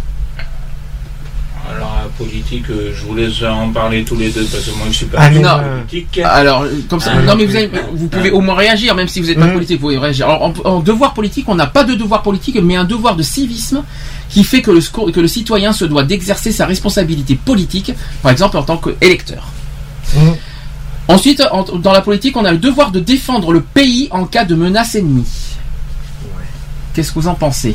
Est-ce Pour Ouais. ou contre? Est-ce qu'on a le devoir contre. Est-ce qu'on a le devoir ben, en cas de menace ennemie Est-ce qu'on a le devoir de défendre Ouais, mais c'est de l'argent de foutu en l'air. Mais arrête, Parce qu'en armement, en armement, c'est de l'argent foutu as en une l'air. menace ennemie, t'as pas forcément de l'argent là-dedans. Une, Ah oui, et t'achètes quoi? Tu claques des doigts et t'as des armes Alors, comme on- ça? On n'est pas dans l'armée, on parle de citoyen. C'est-à-dire qu'un citoyen qui, euh, qui croise un ennemi a le devoir de défendre son pays, en, en gros. C'est ça que ça veut dire. Eh ben, Il- les armées, il y a elles pas sont là. pourquoi Mais non, ça n'a rien à voir. Je te parle d'ennemis, de guerre. Eh ben, Eh ben, oui, on est là pour. Bon, je passe parce que. on c'est va pas la passer parce que vaut mieux pas Parce que là, parce tu, que euh, je rentrer passe. dans Allez, un Il y a le qui- devoir d'accepter le rôle de juré en matière de justice lors d'un procès de cour d'assises. Alors ça, c'est vrai. Hum, Est-ce que ça, euh, quand t'es, quand t'es, euh, un- tu peux être à tout moment juré. hum. Et malheureusement, avoir un obligé de le faire. Faut avoir un Non, faux. Je suis pas d'accord avec toi. Tu- Un juré, c'est, tu es, il y a 13 jurés dans le- en France qui peut être élu. Et à tout moment, tu peux devenir juré. Et tu es obligé, tu as l'obligation de faire, d'être juré. Si on te nomme juré, tu es obligé de le faire. Ouais, mais t'as pas le droit, euh, t'as pas le droit d'être juré.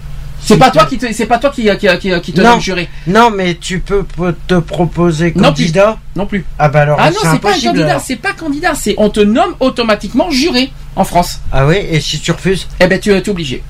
Ah bah c'est non. un devoir.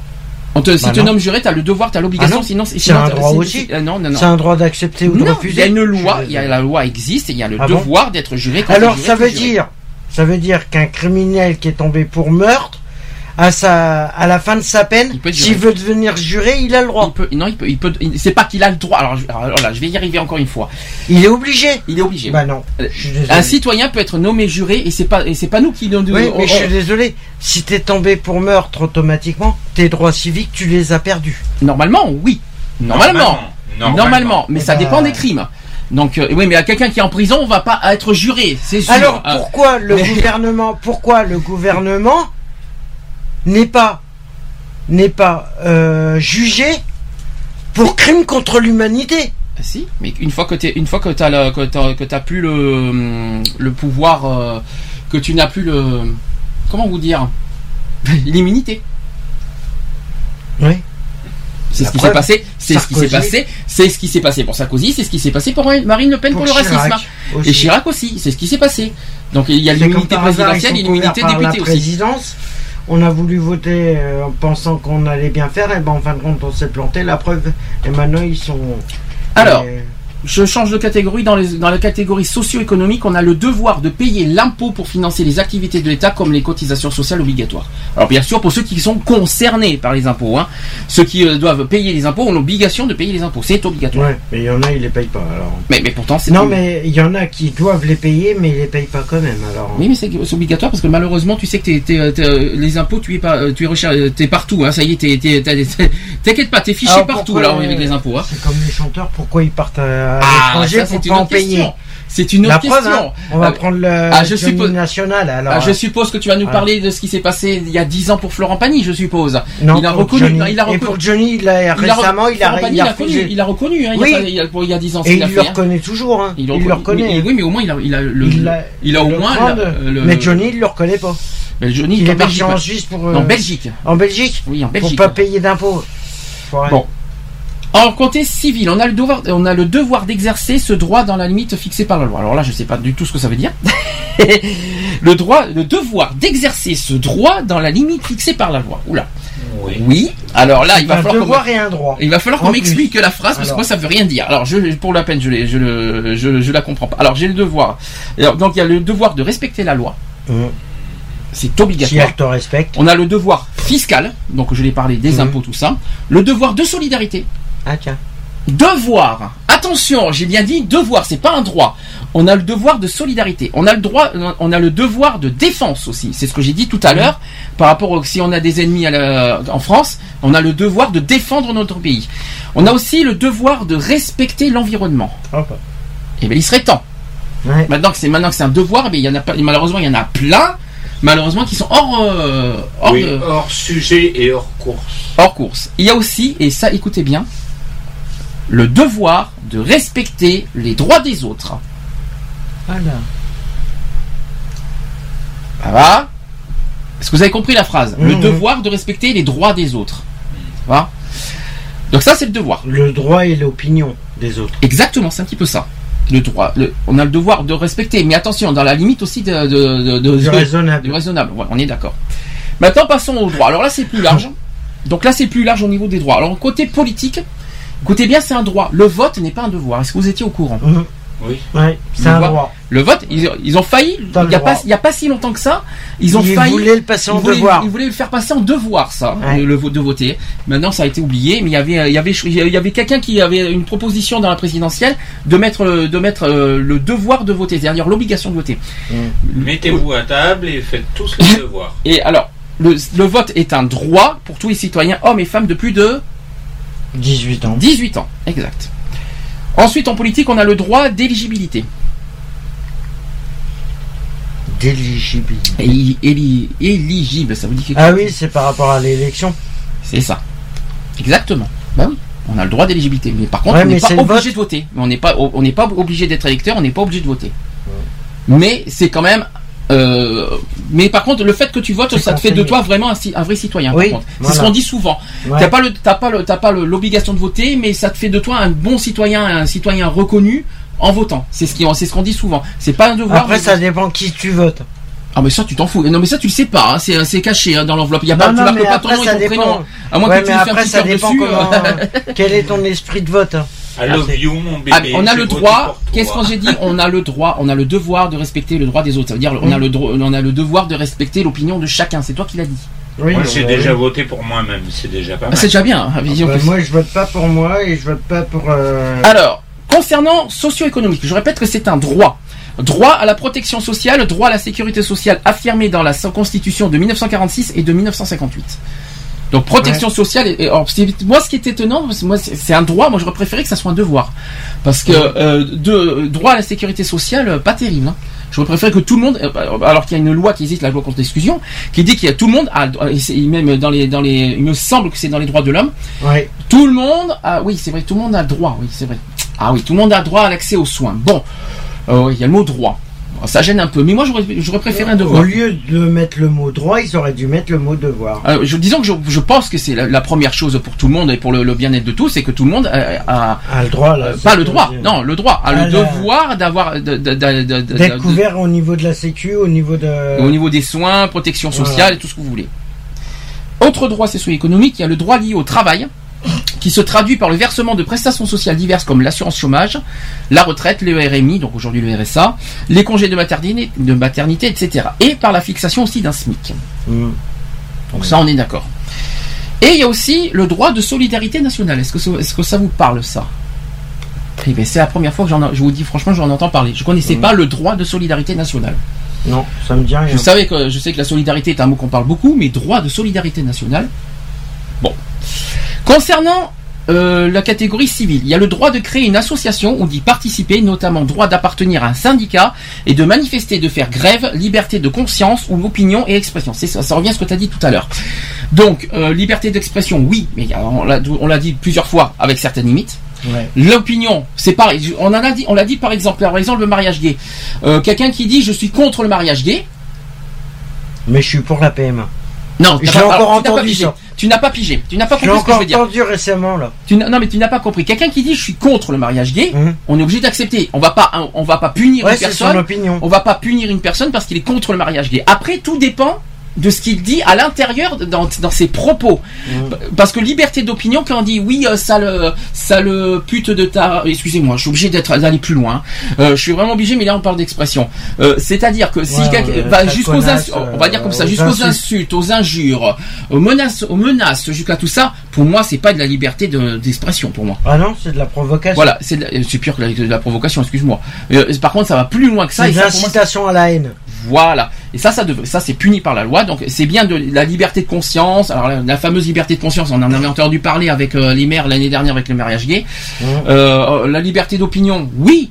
Pour ou contre, on a le droit d'être pour ou contre. Ouais. Mais en revanche, ça dépend de ce qu'on dit. Ça dépend de ce qu'on met après. euh, Et après, comme, ça dépend comment c'est formulé aussi. Exactement. Voilà. Pour moi, il y a, un- il y a un Il y a droit. tout un. On a un droit, mais il y a des limites pour moi là-dessus. C'est, je le dis, je l'ai toujours dit. Alors, euh, d'autres, donc les droits, je vous le dis en clair. Donc, il y a le droit de voter, le droit de circuler. Mhm. Ça vous dit quelque chose, le droit de circuler Ouais. Il y a le droit de faire. Le droit de propriété. Ça vous dit quelque chose, le droit de propriété? Non? Mhm. Ouais, c'est par rapport à. Le droit de disposer de son corps. Mhm. Le droit de s'exprimer. Le droit de réunion. Le droit de culte aussi. Le Ça- droit d'envie de. Et le droit au travail. Le droit de culte. C'est oui, la religion. oui, c'est la religion. Et le droit au travail, c'est pas un devoir le de travailler, comme tu vois. Ah non, ah non. C'est pas une obligation. Heureusement, merci, parce que alors là, là on aurait été fou, on aurait été mal, dis donc. hein. Alors, euh, la citoyenneté appelle quand même aussi à disposer du, euh, de droits et à répondre de devoirs l'occasion de les rappeler. Donc, être citoyen français exige de reconnaître que chaque être humain, sans distinction de race, de religion ni de croyance, qui possède en fait les droits inaliénables suivants. Alors, euh, comment devient-on français? Alors, ça, est-ce que vous le savez? Euh, combien, comment devient-on citoyen français? Pardon, pas français. Comment on devient citoyen français? Il faut être, il faut. Quels sont les trois, par- euh, les trois y a- il faut obligations? déjà être euh, de nationalité française. Ça, ça fait un. Ensuite, tu l'as dit tout. Ensuite, le deuxième, il y en a un que tu as dit tout à l'heure, notamment pour ceux qui sont en prison. Oui. Tu l'as dit. Euh, Et bien, ça en fait partie. Euh, je sais plus. Avoir ses droits civiques. Oui, voilà. Tu l'as dit. Avoir ses droits physiques, civiques, physiques, civiques plutôt, euh, c'est-à-dire ne pas avoir été condamné pour une faute grave. Faute grave, c'est les crimes. Voilà. Et ensuite, il y a le troisième. Il faut être Majeur. majeur. Et bien, tu vois, bravo, t'as dit les trois. tu vois quand tu peux, tu peux, tu, tu peux y arriver. Ah, mais on me dit que je suis un con, mais je ne suis pas si con. c'est ça. Donc, Et que je dis que des conneries, mais bon. donc les trois, c'est ça. Il faut avoir 18 ans, il faut avoir ses droits civiques et être français. Ça, c'est être citoyen. Ensuite, on est français comment? Par le père ou euh, par un membre. euh, Alors, il y a cinq possibilités d'être français. Soit par les deux parents. Quand on est de parents français, ça fait un. Voilà. Alors, je suis pas tellement d'accord parce que là, il y a, il y a- je suis pas tellement d'accord parce qu'il y a deux possibilités, pro- euh, deux possibilités là-dessus. Oui, c'est droit soit du sang. t'as l'un ou des deux non, t'as raison. Non, t'as raison. Non, non. Je garde ton idée, c'est celui-là. C'est le droit du sang. Donc, quand on est Mm. de, de parents français, donc ça fait un. Ensuite, après, il y a quoi d'autre? Il faut que t'aies au moins un parent français. Non. Si. Donc, tu es né de parents français. Droit du sang. Les deux parents. Oui, non, mais pour être français. Après, il y a trois, il y a quatre autres possibilités. Et là, il y en a peut-être deux qui vont pas trop vous plaire, mais euh, moi non plus, je suis pas très court. Ouais, Mais euh, il y en a un qui est logique. On est français quand on est En France. quand on est né en France. Ouais. Quand on est, né, on est né en France, on est forcément français. Donc ça, c'est fait un. C'est le droit du sol, ça. Quand on est né de parents, euh, quand on est né, quand on est plus loin, né de parents français, ça c'est le droit du sang. Après, il y a la naturalisation. Ça, c'est quand tu. Ça, c'est les, ça, c'est les administrations, ça. Mm. Ensuite, il y a le mariage. Et c'est là qu'on va, c'est là que je sais qu'il y aura beaucoup de contre là-dessus. C'est en fait avoir été marié à un Français ou une Française et avoir eu une vie commune avec lui pendant, d'après vous, Trois ans. non, deux. Deux ans. J'étais 24 mois. pas loin. T'étais pas loin, mais c'est deux ans, 24 mois. Et pour ou contre là-dessus Alors là, ça, là c'est beaucoup le cas, par exemple, quand il y a quelqu'un qui est de Côte d'Ivoire, qui vient Oui. en France pour se marier et qui, Ou qui, qui est- qui devient français par un mariage. Ouais, Alors, mais ça, faut pas. Euh, ou Kedmar, euh, ce qu'il faut penser de Côte d'Ivoire, des, euh, des, des Malgaches et tout ça, c'est des réseaux clandestins. Je sais, je sais, c'est pour ça qu'il y a Ça, quelque chose se que je suis contre, quoi. C'est pour ça que je- moi, il y a Faut des se choses que je suis contre là-dessus. Ben, je ne suis pas contre la loi, mais je suis contre la méthode, la méthode Ouais, que, la que méthode font, euh, qu'ils font. que font euh, Qu'ils certains, pays. quoi. euh, Voilà. voilà. Et il y a un cinquième. Tout Et- ça pour avoir les droits Et il y en a un cinquième. Et là, ça va peut-être pas beaucoup vous plaire, peut-être, le cinquième. C'est quand on est réfugié politique. Ouais, bah alors ça, ça devrait même pas Alors exister. ça, c'est vrai que je suis pas très pour non plus. Euh, quand on est Parce que les, je vais te dire que les Bulgares, ils en jouent, hein, Mm. des réfugiés politiques. hein. Et ça, je suis Le pas... fait qu'ils font partie de l'Union Européenne, ils en jouent vachement, les pas fait les Bulgares Non, mais voilà, Attention, attention, je rappelle, on, y- on l'a on l'a déjà dit. les Russes. Un Bulgare qui vient en France est autorisé parce qu'il fait partie de l'Europe. Le- En oui. revanche, ça ne veut pas dire qu'il est mais français. Il n'a pas le droit d'être euh, réfugié Il a le droit de circuler. Il a le droit de circuler en France parce qu'il est européen. En revanche, ça ne veut pas dire qu'il est français. Ah non Là, on, là, je parle de la question on- quand, quand est-ce qu'on est, euh, quand est-ce qu'on devient de na- de nationalité française? Il y en avait Mhm. cinq, je vous l'ai dit. Quand on est réfugié politique, ça ne veut pas dire que tu es français. C'est, quand tu es quand t'es Bah, les Russes- en France, Les Russes, quand ils jouent, euh, quand Poutine il vient en France, il, il fait jouer sa carte de réfugié politique. c'est un peu compliqué, mais bon. Donc en tout cas, moi je suis pas très pour non plus le, le- le côté réfugié politique, je vous le dis. Ah non Alors- Moi je suis contre tout à fait. Autre, autre question. À 16 ans, il faut se faire recenser dans sa commune. Ça, vous êtes au Mhm. courant. Ce qui nous donne le droit de faire quoi? Alors, qu'est-ce qui nous donne le droit après ça? À 16 ans. Euh, de bah déjà de pas faire son service militaire. Alors, je suis pas d'accord avec toi. Si tu te fais recenser, c'est pour le service C'est militaire. faux, c'est faux, c'est faux et c'est faux. Parce que je Tu peux a être appelé, tu peux être appelé, tu peux être appelé par l'armée pour, Oui, euh, Oui, mais Pour défendre ton pays, C'est faux, si c'est 16 ans. si c'est 16 ans. C'est 16 ans. C'est 16 ans C'est 16 ans maintenant. C'est Alors, 16 ans. c'est-à-dire qu'il y a une journée d'appel de préparation à la défense, c'est le JVAPD qui est obligatoire. Ouais. Ça, c'est obligatoire. Tu n'as Et c'est là que tu te fais Avant, recenser. ce qui était obligatoire, c'est qu'on avait 9 mois de comment, t'appelles- comment dire de, l'armée. classe. De l'armée. Ouais. Aujourd'hui, ça s'est transformé en journée d'appel. Pour- D'accord. Tu passes une, tu passes, euh, je sais, je l'ai faite. 16 ans maintenant. C'est à Je 16 ans. l'ai faite. Je l'ai faite ma journée d'appel. ça, euh, JAPD, ça c'est assez. Moi, j'ai pas eu parce que c'est 79. Alors, cherchez l'erreur. Moi, 79. bah, moi, en je l'ai 79, eu, j'ai la zéro. mienne. Alors, euh, j'ai rien eu du tout. La mienne, je l'ai eu. Alors, la JAPD, c'est le journée d'appel et de préparation de la défense qui est obligatoire. Mm. Donc ça, c'est une, une journée d'appel. C'est un devoir. Il y a deux. Oui, c'est obligatoire. C'est un devoir. C'est un les- devoir. Après, il y a deux autres, deux. Alors, il y a un droit et un autre, devo- un autre droit. Alors, le deuxième possibilité, c'est passer le permis de conduire. Ouais. Voilà, donc une fois que une fois que tu te fais recenser dans la commune. Et il y a le troisième point, c'est s'inscrire sur les listes électorales pour voter. Mhm. Donc ça, c'est à 16 ans. D'accord? Mhm. Comme ça, au moins, pour ceux qui ont des enfants, vous savez euh, comment ça fonctionne. Alors, un citoyen, je l'ai toujours dit, donc un citoyen, c'est un individu qui a des droits et des devoirs, tout simplement. Un citoyen a donc des devoirs comme celui de payer ses impôts, de défendre son pays, de respecter les lois et d'être juré. Mais un citoyen a aussi ses devoirs, il a plusieurs sortes de droits, donc les droits politiques, civils et sociaux. Euh, alors là, tu, là, tu, là, tu, là, ce que je vais dire, là, tu, je suppose que tu vas être, tu vas être cinglé, parce que là, j'ai trois catégories qui vont arriver. Il va être content de les apprendre. Liberté, égalité, fraternité. On va y arriver. Commençons. tous vous faire. euh, Attention, hum, concernant la liberté. Premier point, les hommes et les femmes naissent et demeurent libres Libres et égaux égaux, en ouais. droit. Ouais. Ça, ça fait un. Et nous parlons de droit. surtout. Nous parlons de droit. Toujours en liberté, la liberté consiste à pouvoir faire tout ce qui ne nuit pas à autrui. Ah ah. Est-ce que ça, vous êtes d'accord sur, cette, sur ce principe? Après, ça dépend. Le respect, je répète, le, con- le res- euh, la liberté consiste à pouvoir faire tout ce qui ne nuit pas à autrui. Vous êtes d'accord avec ça? Ouais. D'accord. Je continue. Troisième point. Le respect. Alors, le respect dû à la personne humaine, humaine, humaine interdit toute atteinte à sa dignité. Le corps humain est inviolable. Normalement, il devrait être inviolable. Or, les pédophiles sont, sont des violeurs. Je crois que. Ah ouais, je crois qu'on pourquoi va- pas? Non, mais voilà. Mais pourquoi pas? Oui, je vois ce que tu veux dire. Oui, mais alors je sais pas si on a compris. Je sais si pas on si dit dans ce qu'il est sens-là. inviolable, je suis Oui, désolé. mais je, non. alors je sais pas. Oui, parce que là, t'as pris vraiment le mot au sens propre du terme. Oui, euh, je Oui, pense. bah, mais, euh, Bah, c'est la meilleure solution que je peux donner pour donner l'explication. hein.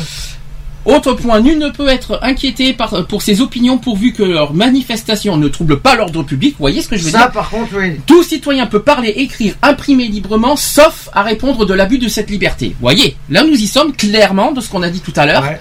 euh, sur la liberté d'expression. Mhm. Là, là, ça mérite d'être clair. Je pense que tout le monde est d'accord sur ça. Là. hein. C'est clair. Autre, là aussi c'est pareil. Cinquième point, c'est que chacun a droit au respect de sa vie privée. Mhm. C'est de la liberté, ça. hein. Autre chose, personne ne peut être accusé, arrêté ni détenu dans le cas et forme déterminée par la loi. Parce qu'il faut, Mhm. parce que vous savez que toute personne est innocent jusqu'à preuve du contraire. contraire, Exactement. C'est- C'est-à-dire, c'est ce qu'il dit euh, la phrase. Ça, c'est dans le- le- les droits de l'homme. Chacun est présumé innocent jusqu'à- ce qu'il ait été jugé Coupable. coupable. Voilà. Ou reconnu coupable. Ça, c'est de la liberté. Aussi, chacun a la liberté de former une association ou de participer à celle de son choix. Il peut adhérer librement au parti ou au groupement politique qui contribue à l'expression au sud du suffrage universel, comme défendre euh, ses droits et ses intérêts à l'action syndicale. Donc, euh, hein, Mhm. on est en plein dedans, nous sommes une association, en toute liberté, on fait ce que l'on veut, et si les autres sont pas contents, on s'en fout. Je, je sais de qui je parle, surtout à Bordeaux. Euh, je continue. Tout citoyen. Sans commentaire. Sans commentaire. Autre point, toujours dans la liberté. Tout citoyen français âgé de 18 ans accompli est électeur. On l'a dit tout à l'heure. Mhm. Chaque citoyen ayant la qualité d'électeur peut faire acte de candidature et être élu. Mhm. À 18 ans. Voter est donc un Devoir. droit. Sinon, tu es gouré. C'est un droit à voter. Normalement, ça devrait être un devoir. Voter, et c'est aussi un devoir. Ça devrait Par- être un- obligatoire. voter est un droit, par contre, c'est un devoir civique. Mhm. Voilà. Le droit de propriété est garanti par la loi aussi. Donc ça, c'est dans la liberté. Maintenant, passons à l'égalité. L'égalité, tous les citoyens sont égaux devant la loi sans distinction de sexe, d'origine, de race ou de religion. La loi est la même pour tous, soit qu'elle protège, soit qu'elle punisse. Oui, bien sûr. Ah, t'y crois dur comme fer à cette phrase. hein Ah oui. C'est- Tiens, regarde, je lève mon bras et j'en rigole. Non mais écoutez bien ces paroles parce que là je suis sérieux. Malheureusement, malheureusement c'est vrai qu'aujourd'hui dans la justice, c'est pas totalement le cas. Mais Elle contre, n'existe pas, la justice. bon.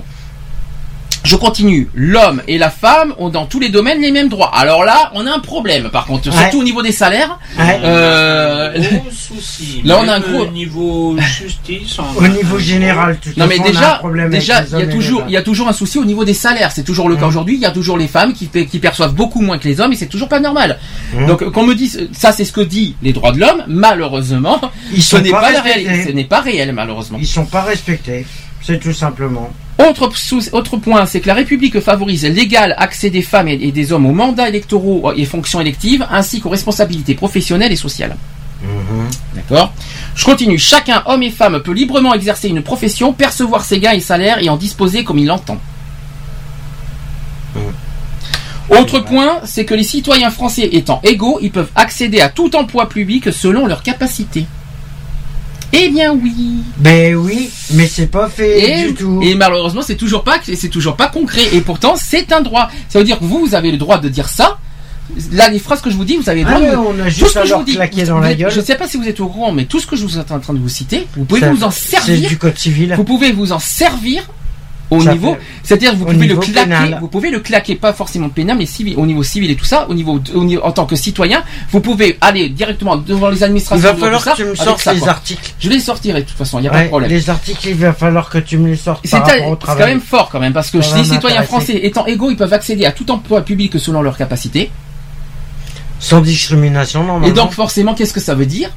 Selon leurs capacités, oui. Donc il faut des formations, il faut, faut, faut apprendre certaines choses parce que tu vas pas accéder à un emploi que tu connais pas forcément.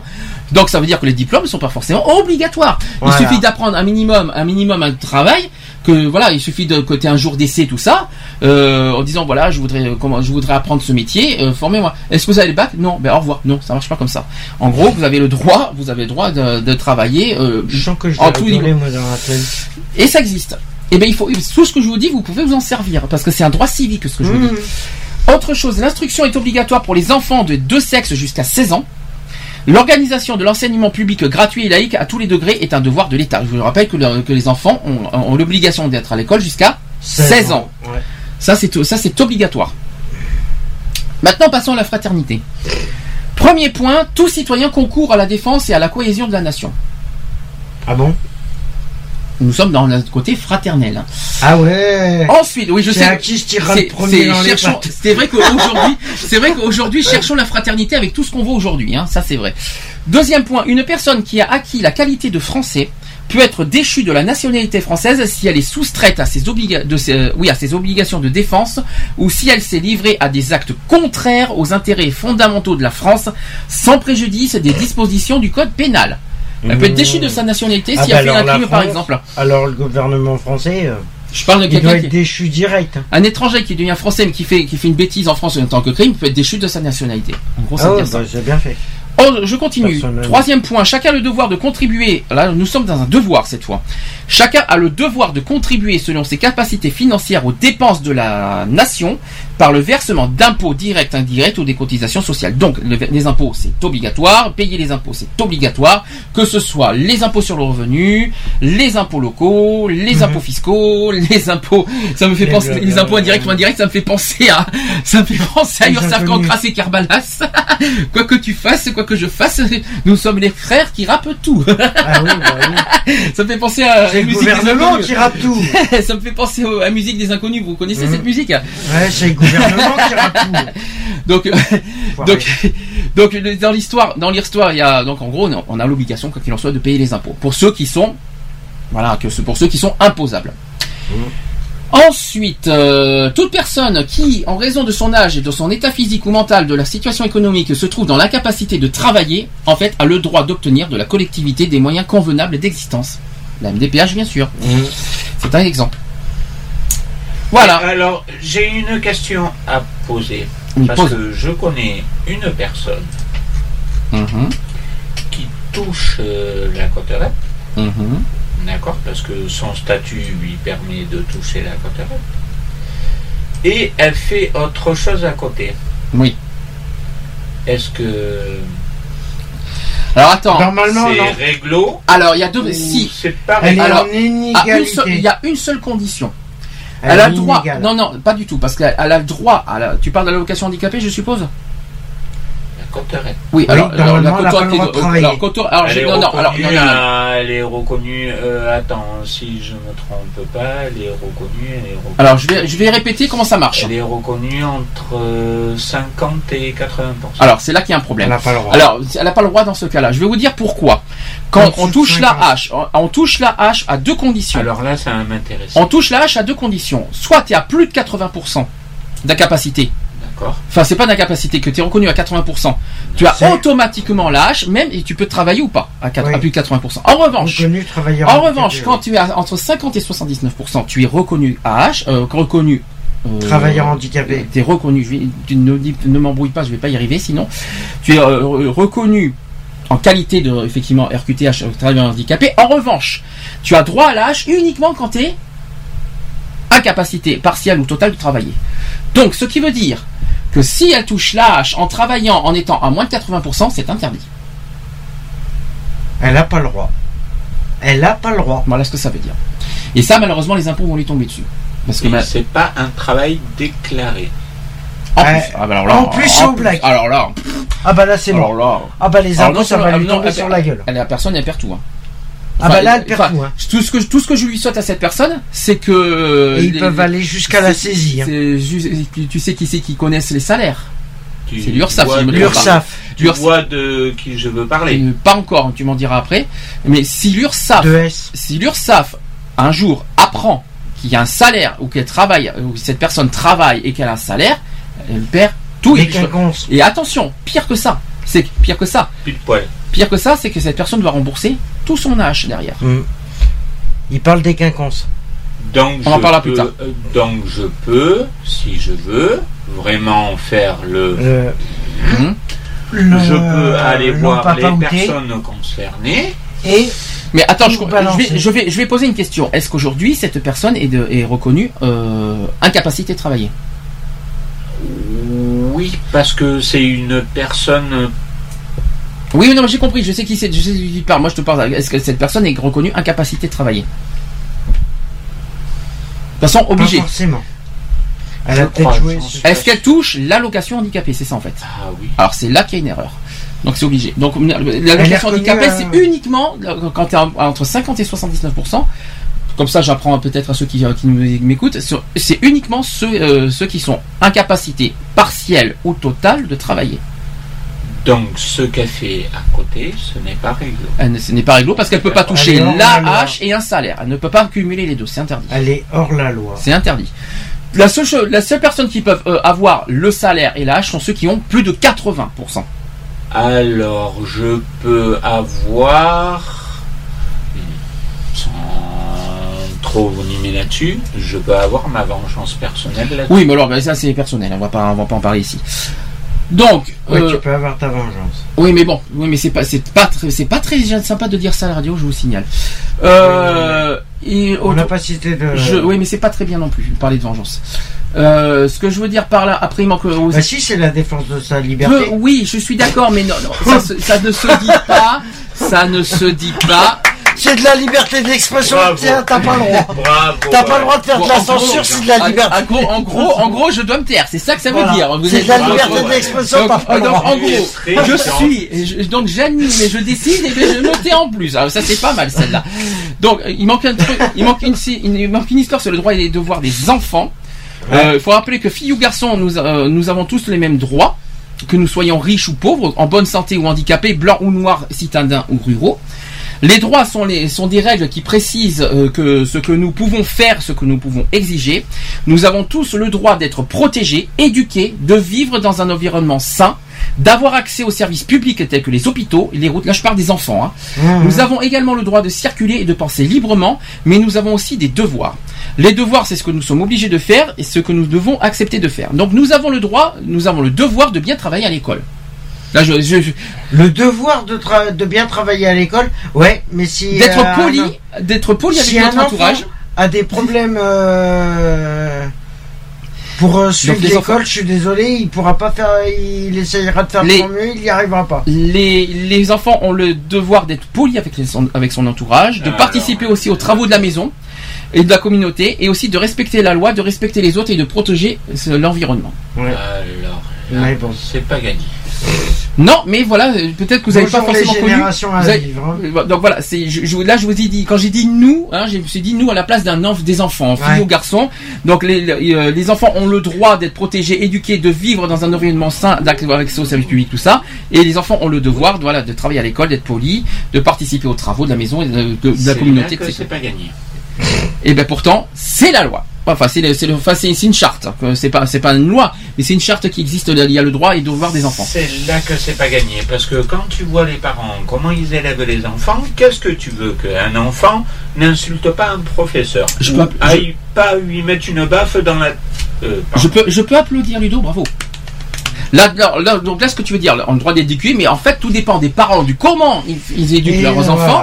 Notamment, notamment quand, quand tu vois un enfant complètement turbulent qui dit n'importe quoi, que tu vois l'enfant qui, l'enfant qui, euh, qui, euh, Tu fais des conneries. qui fait des bêtises, qui insulte tout ça, et que les parents Disent rien. rien. Et en plus, euh, et, euh, par exemple, s'il y a quelqu'un qui, oh, euh, quelqu'un qui a un enfant qui vit, tiens, allez, je vais aller loin. Allez, tant pis. euh, euh, comme on est aussi, on, on parle d'LGBT, on en parlera tout à l'heure.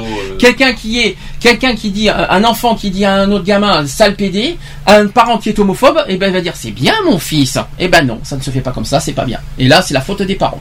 Nous sommes d'accord. C'est un manque d'éducation, c'est tout. C'est, nous C'est sommes d'accord. l'éducation qui rentre en jeu. Et bon, euh, on va pas rentrer dans le sujet de l'éducation euh, nationale parce que voilà, c'est c'est Non, mais, à. non, mais est-ce que dans, ce cas, le problème, le problème, c'est qu'on nous dit souvent, le problème, on nous dit souvent que les parents, euh, on- les parents chaque euh, éduquent comme ils veulent leurs- leurs enfants. Ouais, mais Ah non. oui, Ah non. Oui. Ah oui. oui, oui, oui, oh, oui, Mais il y a, le- il y a le mais de Ludo qui va dire mais. d'accord. Mais le seul problème, c'est que quand on voit des parents, enfin, qui, qui essayent à se prendre pour des parents et qui se font envoyer chier par leur propre gosse, excuse-moi, mais Ça me rappelle Vous avez vu, euh. Oui, C'est ce que j'ai, on a vu, on a vu euh, les deux c'est- nanisses en sur fait, M6. c'est- C'est en fait c'est la mère qui a les sous dans les poches, ou Hmm. le père qui a les sous dans les poches, et c'est le fils qui fait les courses et les, les parents euh, doivent rien dire. Non mais il faut pas oublier un détail, c'est que l'enfant c'est pas non plus la boniche des parents. hein. Ouais, aussi. Faut Oui. peut-être pas exagérer non oui, plus. hein. non, ça je suis d'accord, ça je suis d'accord. Mais après tout dépend. de C'est une histoire de respect parce que mutuel, Si hein. les parents, si les parents ne respectent pas le gosse et ne leur donnent pas une éducation sans leur donner des gifles dans la gueule parce que ça, ça sert à rien du tout. Ceux qui font ça, c'est des vrais cons. Excusez-moi du terme, mais c'est des vrais cons. Parce que plus on va taper Non, mais, un gosse, plus il va se braquer. T'apprendras, Donc, t'apprendras euh, que les enfants reproduisent toujours les conneries que les parents font. Ça c'est vrai. Et puis, ils, re- et puis ils reprennent. non seulement ils, les- ils, ils le reproduisent et en plus et ils le répètent- refont, ils, le répètent par rapport par à leurs propres enfants. Ça c'est Ça, ça, euh, ça, Aussi. oui. Ça, autre que- chose, autre chose que je déteste. Là c'est quand des parents font des enfants pour les allocations. Alors pitié Ah, bah quoi. alors. Alors ça.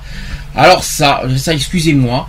Euh, quand quand j'entends, quand je, quand je, quand on sait ça, euh, les enfants c'est pas non plus des, euh, c'est pas non plus youpi, on fait des enfants pour euh, pour l'argent. euh, Alors, youpi. je me tairai là-dessus ai mort le stylo, mais euh, Euh, quelque chose de ça va bien. Je crois que est obligé. Je crois que. Je suis obligé. Le Non, but, mais là, j'en mords le stylo. Non mais le but, non mais le but Ludo, c'est, on en parle parce que le but c'est de faire avancer, et de dire ce qu'on pense sans langue de bois et dire, alors, Ah, oui, bon, oui. pas d'insultes s'il te plaît, mais tu peux dire ce que tu penses sans langue de bois, vas-y.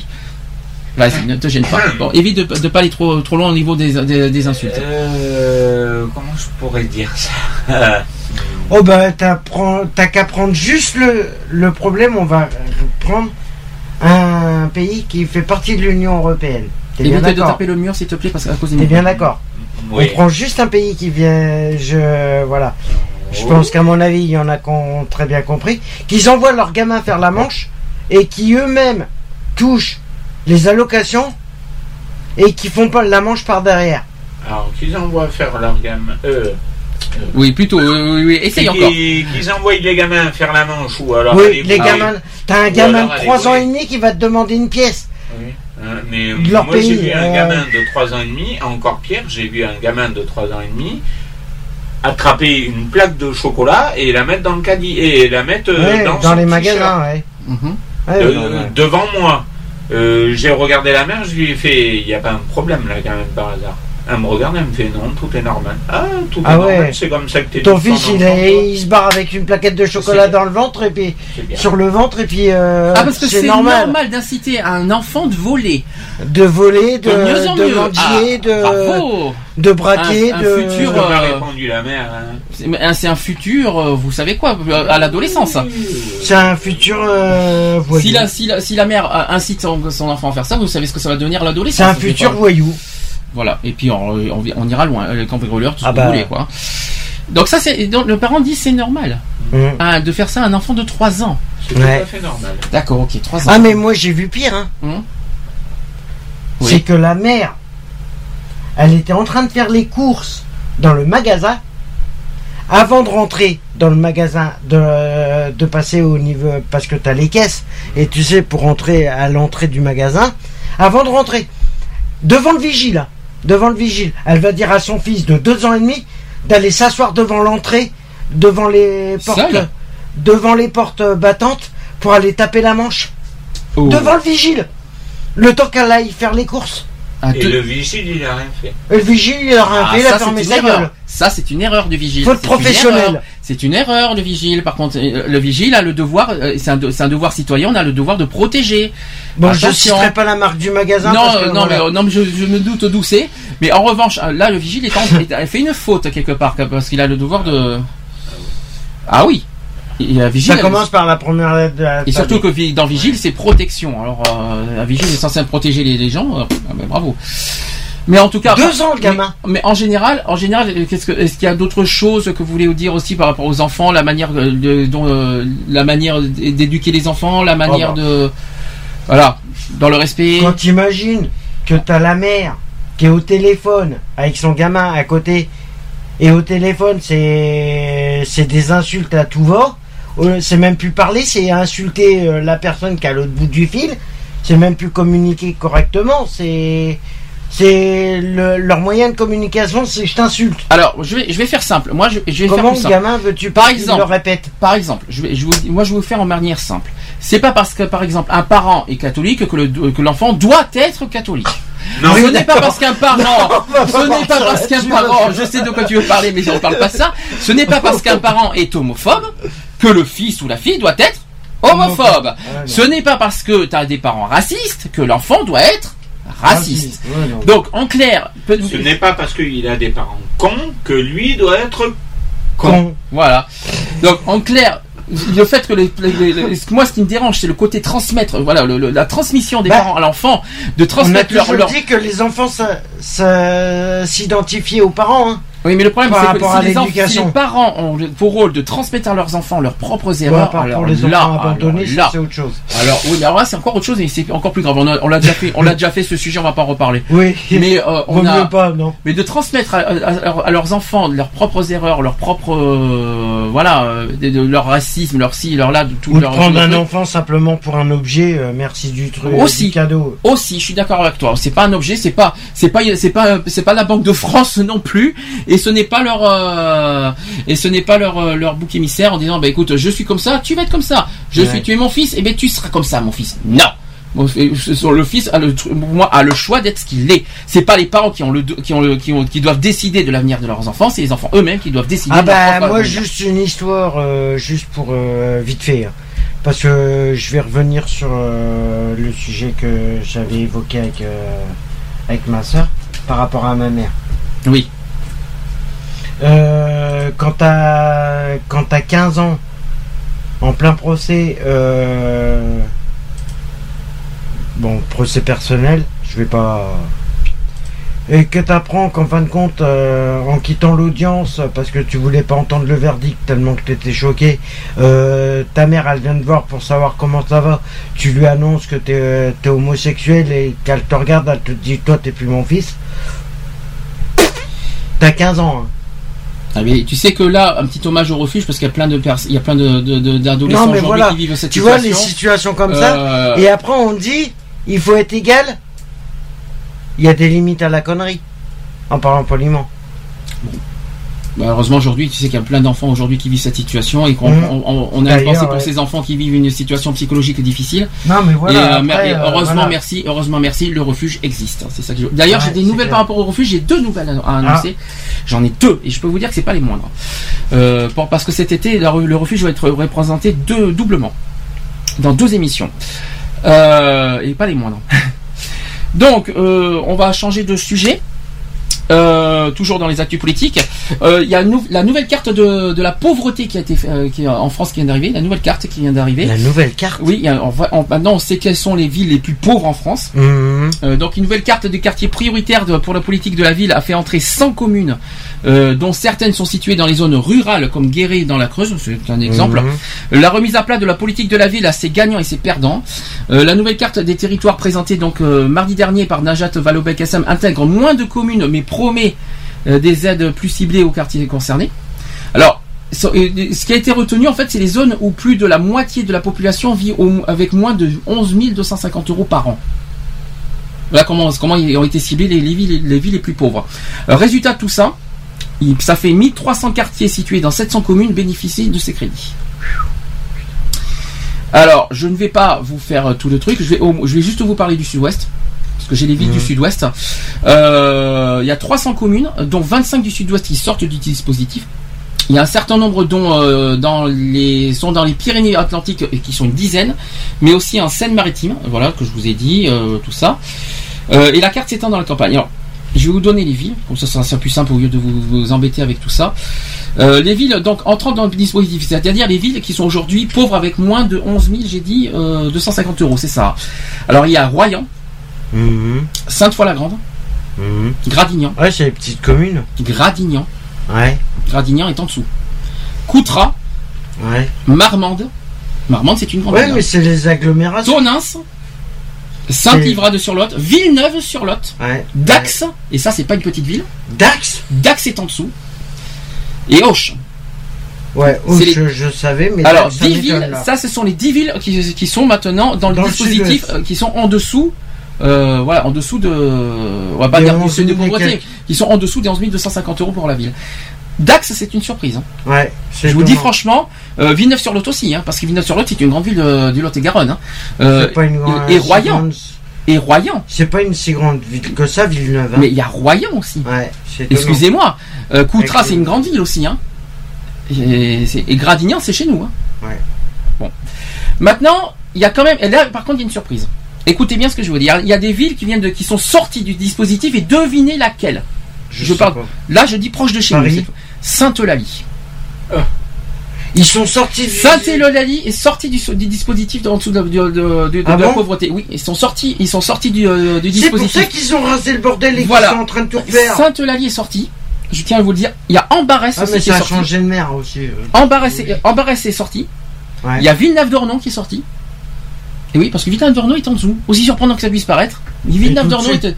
Maintenant, ils sont exclus du dispositif pauvreté. Oui, ils Euh, sont voilà. au-dessus. Ils sont, ils sont maintenant ils sont dans le vert, quoi, on va dire. Ils sont pas Voilà. dans le rouge. Ouais, ils sont dans le positif. Il y a le passage dans le 45 et il y a Boulazac dans le, dans, en Dordogne. Je connais pas. Voilà. Donc ça, je vous ai dit les villes. Sainte-Eulalie. hein. Sainte-Eulalie. Et voilà. Après, ça m'étonne pas, ça a changé de mer. hein. Donc euh, Sainte-Eulalie qu'on connaît avec tous ces quartiers.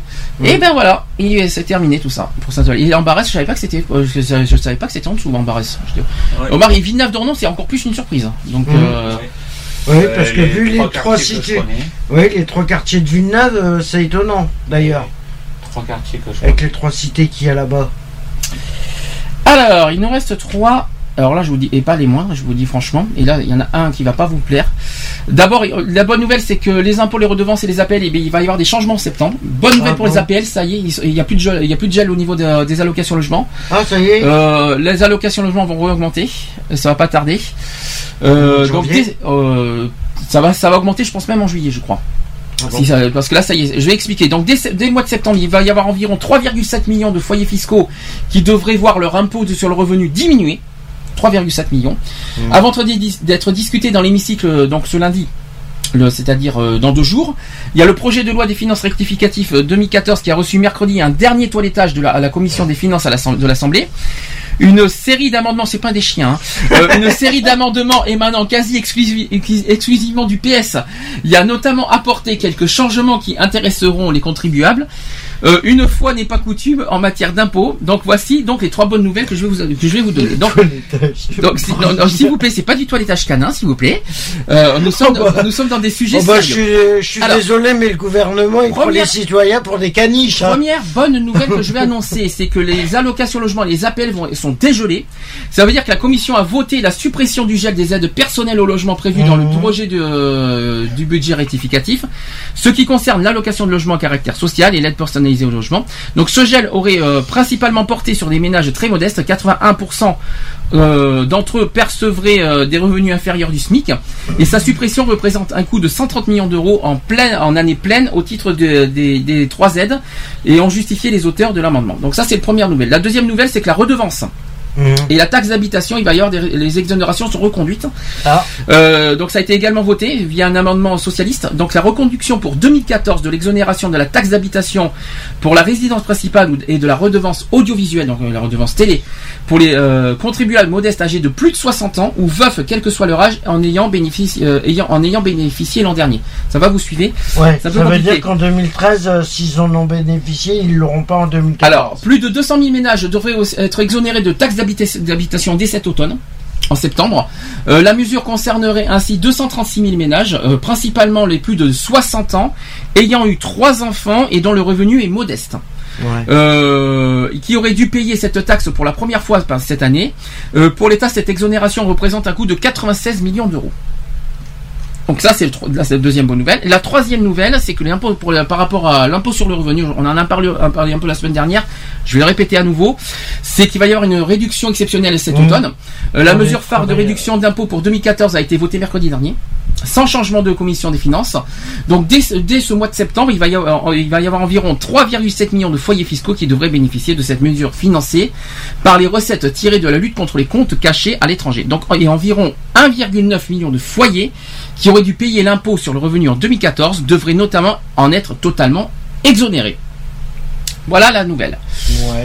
Donc ça c'est la, ça c'est la partie bonne nouvelle quand même euh, de, de- du mois de juin quand même avant l'été. hein. quelles sont les mauvaises nouvelles maintenant? Euh, ça c'était quand même des bonnes nouvelles. Donc maintenant est-ce que je Passons peux aux passer mauvaises nouvelles. Passons au- à la mauvaise nouvelle. Première donc euh, Il en a il y en a deux.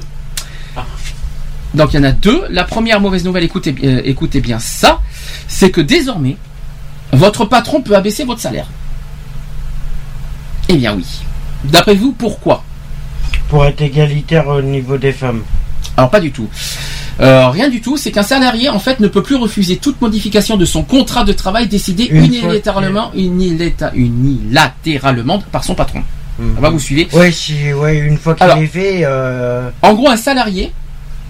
Euh, donc en fait, c'est la Cour de cassation qui a modifié son point de vue en fait, alors qu'elle est excluée euh, formellement euh, depuis de nombreuses années. Elle juge désormais en fait qu'un employé peut se voir imposer une modification de son contrat de travail. Alors une souplesse dans les relations employeur-employé, mais cette modification ne pourra se faire qu'à certaines conditions. Il- faudra qu'elle n'empêche pas objectivement la poursuite du contrat de travail, ça c'est le premier point hum, c'est-à-dire qu'elle soit mineure. Mais il, s'agit tout de même, euh, il s'agit tout de même de la part du juge de l'introduction d'une certaine souplesse euh, dans les relations employeur-employé qui était absolument exclue jusqu'à présent. Donc la Cour jugeait euh, invariablement que ce qui avait euh, fait l'objet d'un contrat signé ne pouvait en aucun cas être modifié par une partie sans l'accord de l'autre. Elle admettait seulement que la modification refusée, si elle était euh, nécessaire, puisse justifier un licenciement, mais avec indemnité.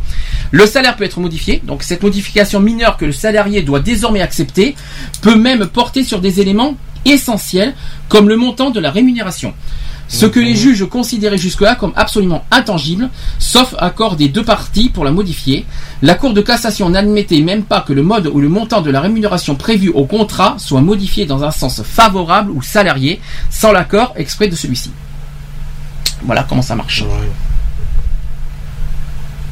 en gros, ça veut dire que si ton contrat est fait, ils ont plus le droit de le modifier. C'est un petit peu ça. Sinon, c'est licenciement. C'est un petit peu ça. Ou t'as le droit de l'attaquer pour euh, non-respect du contrat. Voilà les nouvelles euh, de voilà les nouvelles. Alors ce que je voulais dire là, euh, ce que je voulais dire euh, à l'instant là, je voulais l'en- je voulais dire euh, aux actus LGBT parce que ça concerne plus les LGBT que politique. Mhm. Donc on va faire la popose, Mhm. la fameuse popose, encore du Michael Jackson bien sûr. Et alors là je vais mettre du mes préférés tranquille. hein. Je vais mettre Billie Jean, forcément, et Beat It. Deux euh, titres de, de l'album euh, Thriller forcément. Et on se retrouve juste après pour les actus LGBT. Et d'ailleurs, il y a une surprise parce qu'on va passer un slam euh, d'une personne. C'est Lionel qui m'a fait découvrir euh, Ah, ce slam. oui. On va le, euh, on va le, on je vais vous dire qui c'est. C'est pas un slam à nous, hein, c'est un slam qu'une personne qui a, qui a, qui a A proposé. fait, elle a mis sur YouTube. Je- J'expliquerai tout ça. Je ferai son petit portrait d'ailleurs juste après. On fait une pause comme ça, tranquille Mhm. pendant 10 minutes, hein, ça nous fera du bien. Et on se dit à tout de suite pour la suite. 10 minutes 10 minutes. Allez, c'est parti. À tout de suite pour la suite. euh,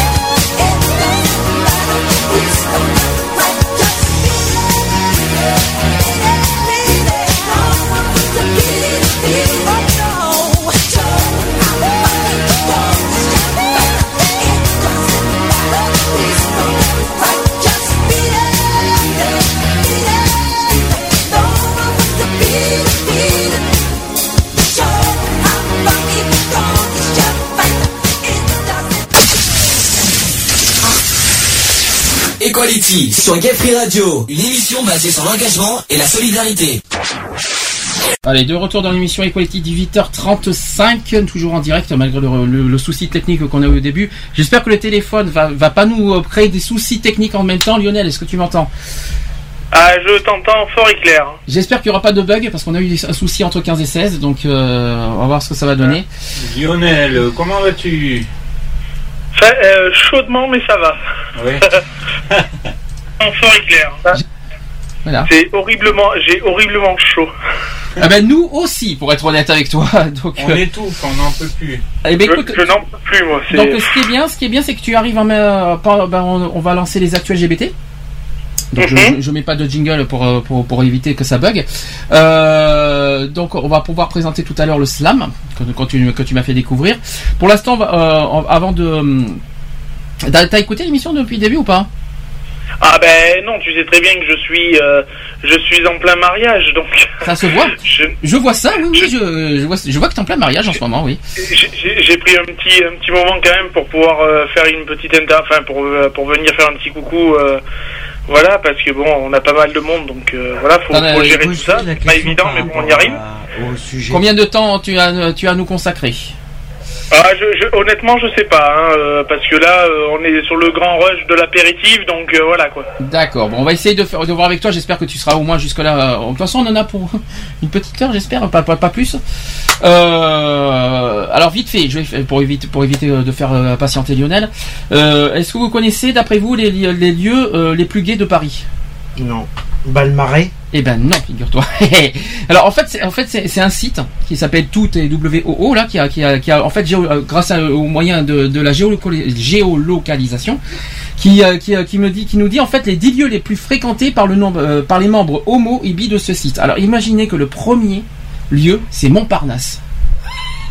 Alors là, là j'avoue que j'avoue que j'avoue que C'est Montparnasse. c'est Montparnasse le premier Ah, lieu le plus le marché alors, fréquenté le Montparnasse. le plus fréquenté euh, le, par, des hein. membres par des membres je pense pas que c'est la gare c'est le quartier Montparnasse C'est, euh, oui.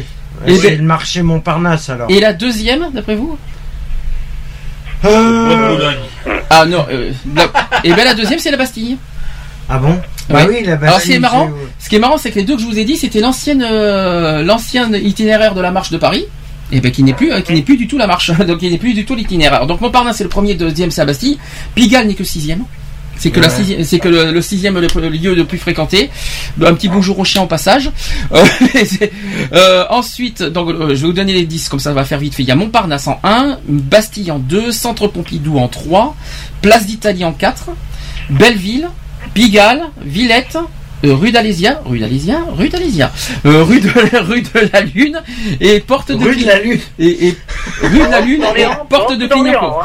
Porte d'Orléans, porte d'Orléans. et porte de Clignancourt, c'est là où on va Porte de être. Clignancourt, porte de Clignancourt. Porte de Clignancourt, c'est là où on va être d'ailleurs. Ouais. Euh, donc, Porte au- de Clignancourt, Et- deux minutes d'arrêt. quant aux hétéros, qui- et quant aux hétéros qui utilisent le même site, les données varient suivant les, suivant les jours de la semaine, avec les Champs-Élysées le lundi, euh, Châtelet-Léal le mercredi, et le quartier de la République le dimanche. Pourquoi pas hein. Ouais. Bon voilà. Oui. Donc, ça c'était le- le- la première chose à dire, pourquoi pas. J'aimerais bien visiter le bois de Boulogne. moi. Oui, ben tu, veux- tu veux voir le Il bois de est Boulogne, même pas répertorié le bois de Boulogne. Non, c'est bizarre. D'abord, C'est dommage, hein, Premièrement, parce qu'il est gavé. Ah oui, par rapport aux homos. je tiens à préciser que les bois de Boulogne, ce n'est pas à Paris, c'est à Boulogne. Et Boulogne, c'est pas Paris, Et. Boulogne, c'est la région parisienne. Mais c'est pas. Paris. C'est Paris. Oui, mais C'est la Paris. région parisienne. Mais ne confondez pas, Paris. ne confondez pas la Paris et c'est comme si que nous on disait Bordeaux et que Gradignan c'est Bordeaux. Bah ça fait partie de Bordeaux. Oui, l'agglomération, mais c'est pas Bordeaux. Je, Oui, Lionel. je, je vais, je vais être obligé d'y aller. Tu veux, tu, veux- tu, veux- tu veux dire, euh, tu veux dire vite fait quelque chose ou pas? Avant que. euh, Oui, ben, je, je fais un, un- enfin, un gros coucou parce que voilà, bon, j'ai pas pu suivre, donc du coup, je suis désolé. Oui. Euh, mille et une excuses. Euh, de toute façon, je suis de tout cœur avec vous, les, mes chers amis euh, associatifs. Oui. Qui, voilà, qui nous puis, lâche, euh, qui nous non, lâche ben, quand pas permis. Mais tu es de tout corps avec nous. quand même une bonne émission, malgré les problèmes techniques, apparemment, d'après ce que j'ai pu comprendre. Oui, oui, il y a eu des soucis techniques. Oui. Donc euh, voilà, malgré tout, ben, bon courage. Et puis euh, ben, nous, on se voit dans pas longtemps, de toute façon, pour la Gay Pride qui a lieu donc du, du Samedi. 28 au, enfin, du 28. 20 Du Oui, du 28 au 28, 28 au ouais. c'est c'est samedi après-midi tout court. Voilà. Donc on se voit euh, voilà, et puis euh, ben, moi je serai sur Paris dès demain de toute façon. Mhm. Donc voilà, quoi qu'il en soit, et puis je serai à, la réunion inter-LGBT le 19 à 19h. C'est mardi. Écoute, on te remercie. Voilà. Le 19 T'es fort toi Ben, de, de rien, je vous Non, et écoute, Lionel- je, fais ce que je peux. Et Lionel, t'es fort le 19 hein Eh oui. La réunion le 19, on, on- nous sommes le 21 à ce que je sache aujourd'hui. Hein. La réunion c'est Oui, le bah, 24. voilà, Le- quoi. le- la réunion c'est le 24 à 19h, mais bon c'est pas grave, on t'en veut pas, c'est la fatigue Voilà. et la chaleur. Euh, bon courage à toi. Bon courage. Oui, oui. Et l'alcool avec modération, bien sûr. Et puis, euh, fais danser tout le monde parce que je suppose que c'est toi le DJ. Oui, forcément, oui. Et, Donc voilà, c'est pour ça qu'on a besoin de toi. Voilà. et, et bonne, euh, bonne, euh, bonne, euh, bonne, mais bonne petite fête. hein. Concernant l'alcool, de toute manière, vu qu'on décolle demain matin de bonne heure, donc euh, t'inquiète pas de ce côté-là, euh, je gère. Bon. Non, non, mais Ah, je moi, parle je pas. Je parlais pas que pour toi, je parlais pour tout le monde. Bon, quoi qu'il en soit, Lionel. Ah on va oui, non, mais non, mais il n'y a pas, de- y a pas, y a pas de gros, euh, de gros problèmes de ce côté-là, donc ça va. Bon, on va pas, t- on va pas t'embêter plus longtemps. Euh, bonne petite fête aujourd'hui, bonne fête aujourd'hui, hein, bonne petite, euh, Oui, bah, bon apéro, Merci. Bisous à passer. J'espère que ça va bien se passer. De toute façon, on en reparlera. Bisous oui, à oui, ton bah, il y a eu un petit coup de pression parce que en tant que témoin, euh, ben, j'ai été face au maire, donc euh, j'ai eu un petit moment de stress parce que je me suis vu, ben, moi, le 5 juillet, donc euh, voilà quoi. Ah, je vois, je vois. Des- Oui, c'est dans 15 jours. Mmh, il est déjà. Oui. Bisous à ta Bisous. moitié. Bisous. Ben, il vous fait de bisous, il vous fait des bisous aussi là. Ok, ça marche. Allez, on te laisse. On va Allez. pas, on va, on Allez, te dérange pas bisous, plus. bisous. Lionel. Allez, gros bisous et bon courage. Merci. Bisous. Allez, bisous. Alors c'est normal, ne vous inquiétez pas, Lionel est venu vite, fait bien fait nous rendre visite parce que là aujourd'hui, il était, c'était même pas prévu hein, qu'il soit là aujourd'hui. hein, Non, euh, c'était pas prévu. Euh, C'était pas prévu. euh, Il nous a fait un petit coucou rapide en disant qu'il ne, qu'il nous oublie pas, qu'il est, sa, la pensée est là, même s'il n'est pas présent, il est là. Donc je continue. Deuxième sujet, l'autorité parentale. Il y a une proposition de loi à nouveau reportée. Alors après la Encore PMA, après la PMA, l'autorité parentale également reportée. Euh, c'est une centaine d'amendements qui a été examiné le 16 juin dernier, mais il reste encore 207 à étudier. Euh, faute de temps, la proposition de loi relative à l'autorité parentale euh, et l'intérêt de l'enfant avait été repoussée une première fois le mois dernier. Ce fut le nouveau cas, ce fut de nouveau le cas en fait le, lundi dernier, lundi 16, le lundi 16 juin. Puisqu'après deux séances de discussion à l'Assemblée nationale dans l'après-midi et la soirée euh, jusqu'à 1h du matin, il restait encore 207 amendements à examiner. Et donc, une fois de plus, la stratégie d'obstruction euh, de l'opposition a été payante. Euh, malheureusement, l'UMP qui défend la famille normale, encore une fois. Mais qu'est-ce qu'une famille normale pour vous? C'est une question. Vous savez ce que c'est qu'une famille normale? Est-ce que deux papas et une, est-ce que deux papas qui élèvent un enfant, c'est pas une famille normale pour vous? Bah si. Si. Est-ce que deux, mamans qui une fa- euh, un enfant, c'est euh, pour vous une famille normale Oui. D'accord. Est-ce qu'un enfant euh, rejeté par ses parents qui va à la DAS, c'est une famille normale? Non. Merci. C'est tout ce que je voulais savoir. Euh, donc, dans la première partie, donc, il a été surtout été question des déclarations de Laurence Rossignol euh, dans la presse. Rossignol et coquelicots. Euh, la secrétaire d'État à la famille a rappelé qu'il n'est pas illégal pour les couples de femmes euh, d'aller faire une PMA dans un pays où cela est permis. Euh, les quelques députés UMP présents, euh, les bancs à gauche de l'hémicycle étaient légèrement plus fournis. Ont par ailleurs reproché au gouvernement et aux parlementaires socialistes de s'inspirer du rapport d'Irène Terry. Le député UMP Daniel Fasquelle qui a estimé que la parentalité, que la parenté plutôt biologique doit conserver un statut supérieur aux, autres formes de parenté. Encore marqué par le débat sur le mariage, l'élu s'est dit profondément bouleversé et choqué d'une phase, euh, d'une phrase prononcée l'an dernier par Erwan Binet qui est du Parti socialiste, affirmant que les, que les couples homosexuels qui font des enfants et euh, oui, parce que les couples homosexuels peuvent faire des enfants. Bah, ils peuvent biologiquement faire des enfants, à ce que je Ah sache. bah oui. Euh, il, il- il faut Oui. une il faut une femme, une femme, un, un- un homme homosexuel et une femme lesbienne peuvent biologiquement être parents. Ah aussi, oui. Excusez-moi, mais c'est vrai. Ensuite, euh, c'est aussi la phrase la plus violente que je n'ai jamais entendue dans cette hémicycle, que s'est exclamé Daniel Fakel. Alors, d'autres que, que lui ont mené euh, la charge contre les familles homoparentales, Frédéric Reiss de l'UMP a aussi a ainsi défendu un modèle familial fondé euh, sur l'altérité entre l'homme et la femme, un modèle idéalement fixé sur les filiations naturelles, avec un père, une mère et des enfants, ce qui serait selon lui bien plus favorable à l'intérêt supérieur de l'enfant. Pauvre euh, voyons que- comme si qu'on savait que- que- qu'est-ce qui était toujours bon pour l'enfant en fait. Ça revient euh, le droit, euh, ce qu'on a dit sur les droits et les devoirs de l'enfant tout à Mhm. l'heure. Euh, Daniel Fakel qui s'est pro- proposé d'accroître les sanctions à l'encontre des officiers d'état civil qui accepteraient de transcrire en droit français un acte qui découle euh, du recours à l'étranger, soit la GPA, soit la PMA dans un cas interdit en France. Euh, face à l'opposition, la majorité n'a pas n'a que très peu pris la parole afin de ne pas allonger plus encore la durée de débat.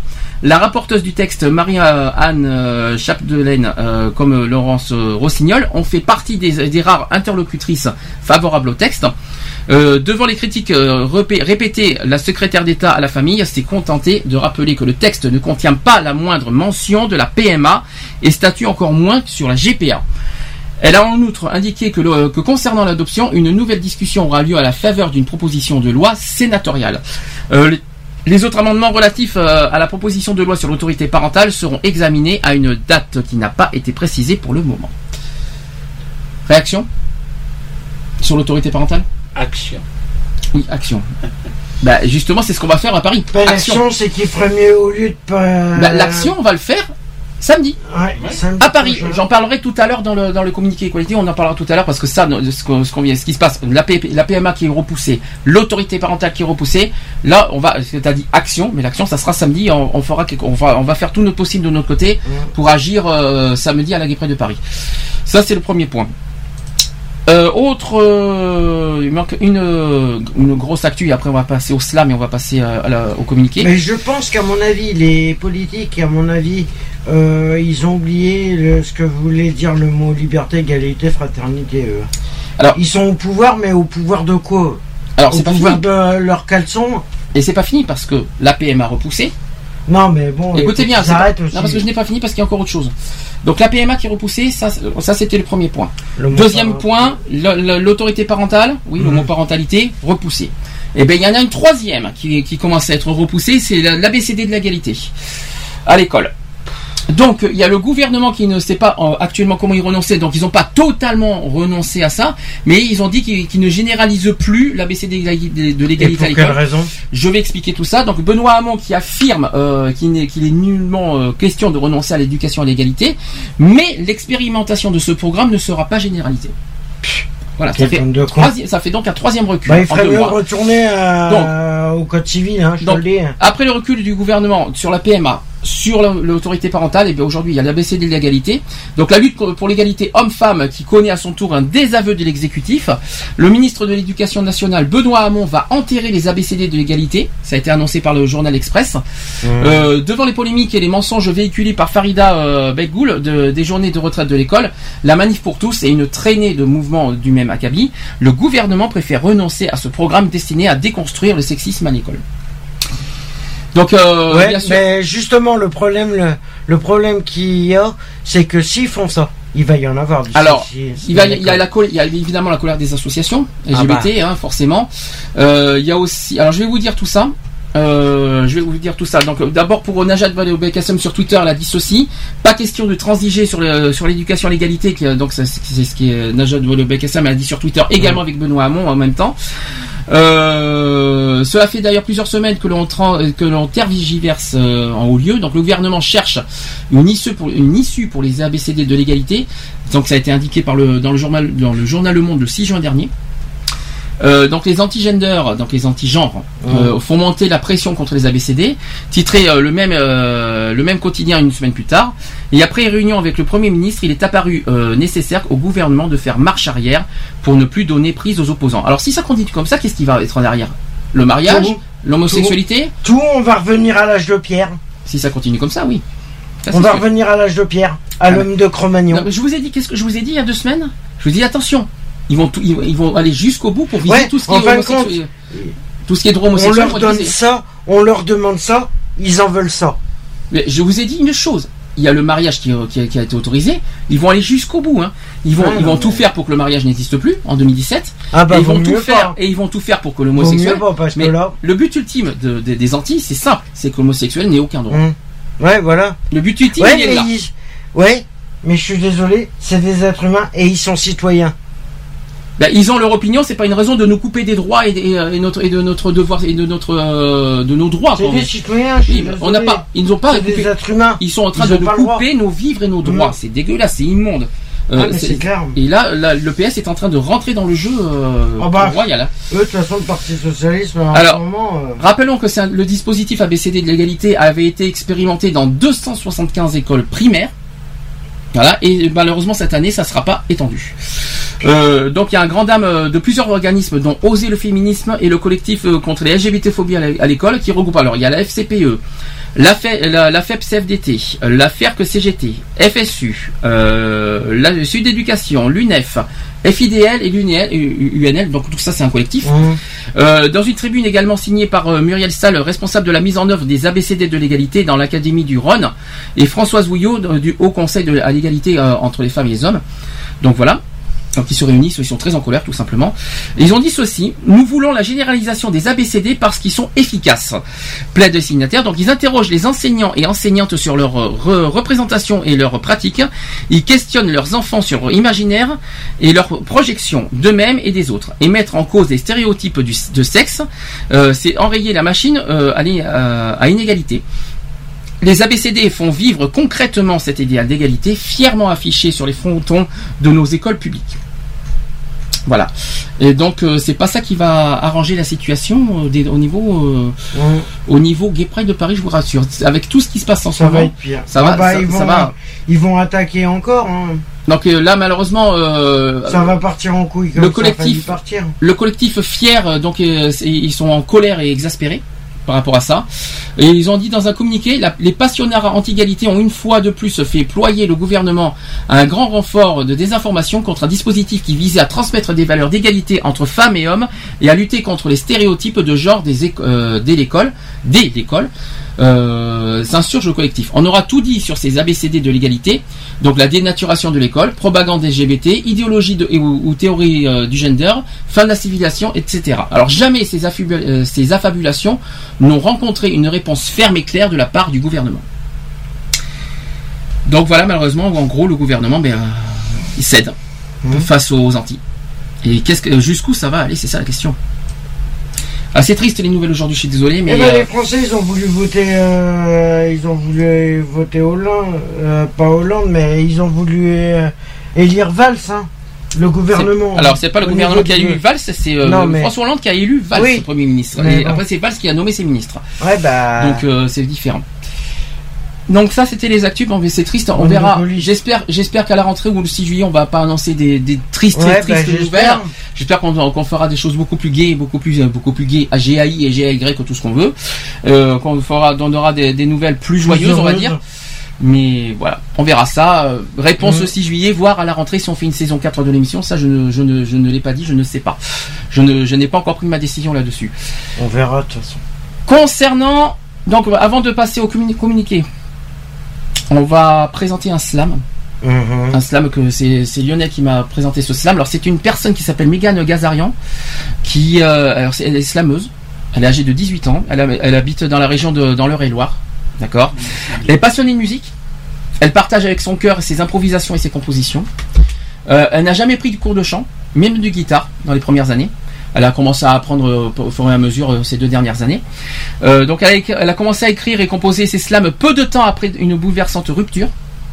Une très très une très très difficile rupture à, à vivre et à et ben elle s'est fiée en fait elle a, elle suite à une Elle a rupture fait confiance à la elle, s'est extériorisée en gros en gros suite à une, une lourde rupture elle s'est extériorisée par sur- Par des, ouais. par des mots par l'écrit avec le slam et c'est là qu'a commencé son premier slam ça s'appelle Idée noire je l'ai pas, c'est le tout premier. Là, je vais vous présenter le troisième qu'elle a fait, c'est-à-dire Lettre à l'homophobe. Euh, je vais expliquer aussi qu'après avoir côtoyé euh, euh, quelques personnes où elle pensait trouver du réconfort, elle s'est trouvée aussi face au mur de l'homophobie. Voilà. Euh, après cette malheureuse confrontation est née l'homophobe, c'est-à-dire Lettre à l'homophobe. C'est un texte poignant mais tellement vrai qui reflète le mal qu'elle a pu vivre et qu'elle nous fait partager dans ce, ce que je vais vous faire découvrir. Car rappelons-le, l'homophobie est malheureusement bien ancrée chez nous en France. Mhm. Donc Lettre à l'homophobe, c'est sa troisième création. Elle, a- elle en a composé une vingtaine aujourd'hui, en deux ans. Ah, quand Euh, même. elle en a composé une bonne vingtaine. Euh, Il y en a certains euh, aujourd'hui, elle en a fait beaucoup. Ah, ça Elle, serait bien, elle a fait plusieurs thèmes. Je vais vous donner des thèmes alors, parce que Megan n'a pas baissé les bras aussi pendant toutes ces années. Euh, suite à cette rupture. réussi à prendre contact avec ou pas Non, c'est Lionel qui a eu contact avec, c'est pas moi. Euh, moi, j'ai pas au téléphone. Si, elle- si d'ailleurs si elle nous écoute, ça, ça serait bien. Elle peut nous appeler si elle veut au 05 35 004 024. Ça, y a pas de souci. Je vais quand même vous donner dire l'histoire, c'est qu'elle a commencé il y a deux ans avec son premier titre qui s'appelle Idée Noire. Et depuis, elle a composé une bonne vingtaine de titres avec, sous forme de slam. Alors, je veux dire avec les thèmes, euh, avec des thèmes divers comme par exemple l'homophobie, les femmes battues, le mal-être, la solitude, l'amour, les maladies aussi. Euh, ce sont des sujets qu'elle traite soit d'une manière très, très personnelle, qu'elle qu'elle vit, soit d'une manière générale. Parce Ah que ouais. ce sont des- comme nous, voilà, on traite des sujets d'une manière générale. euh, euh, euh, ben, elle, elle fait- nous, ce qu'on fait sur la radio, ben elle, elle, le fait par fait par écrit. C'est exactement, c'est exactement le même principe. hein. Euh, donc vous pouvez tout re- retrouver tous ces textes, tous ces slams sur YouTube. Euh, en tapant simplement son nom Gazarian Megan, alors je vais vous le citer, G-H-A-S-A-R-I-A-N, ça c'est son nom, Megan M-E-G-A-N-E. Euh, vous pouvez écouter tous ces textes gratuitement, hein, euh, tranquillement, euh, sûrement. Vous pouvez aussi déposer tout, des, des commentaires. Voilà, publiquement, euh, si vous êtes touché, euh, ému, euh, si vous donnez votre ressenti, ressenti par rapport à vos textes, n'hésitez pas. Donc je répète sur YouTube, Gazarian Megan, elles peuvent aussi vous apporter, euh, elle nous emporte en fait avec une émotion intense, parce que euh, je sais pas si toi tu l'as pas entendu, toi tu l'as pas entendu, je vais vous faire découvrir là. Ce qui est, moi je l'ai écouté il y a une semaine, c'est Lionel qui m'a fait découvrir. Et ce qui est impressionnant, c'est l'émotion qu'elle dégage. Elle a une façon de le dire. Elle a une interprétation dans, ses slams qui, euh, qui touche, et qui est très touchant et une, une émotion. D'abord, elle a des paroles très intenses. Elle a une, a une façon de le dire assez euh, touchante et très poignante qui, nous prend, euh, les tripes, on va dire, et qui, nous, emporte avec une énorme émotion, on va dire. Alors, ce que je vais vous, faire, c'est que je vais vous, vous faire découvrir le titre. Ça s'appelle Lettre à l'homophobe qui nous a autorisé à diffuser. D'ailleurs, je te remercie, Megan, si tu m'écoutes, je, je te fais des bisous. Je te remercie de, nous- de nous laisser diffuser ton titre. Euh, et on, on, on en fait un, un petit. Euh, vous direz ce que vous en pensez après D'accord On fait comme ça Allez, lettre à l'homophobe slam, c'est parti. Ceci est un hommage pour tous ceux qui auraient pu vivre heureux, mais qui ont préféré ne pas tourner la page, car ils sont devenus trop heureux.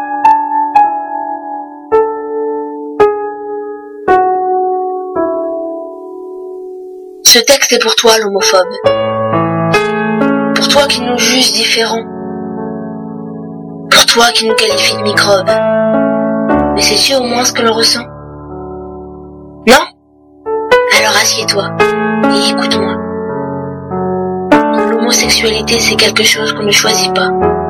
On est ainsi. Et ça jusqu'à la fin de notre vie.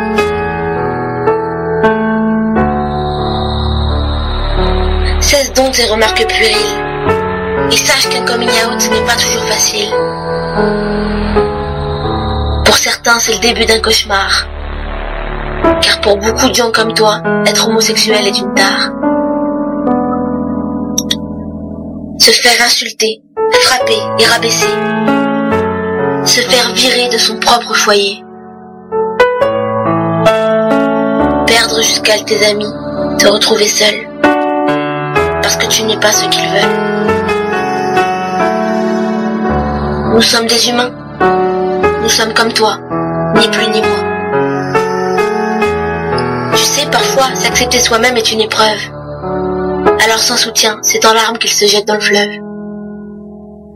D'autres préféreront se tailler les veines, parce qu'ils sont à bout de force et qu'ils ont trop de peine.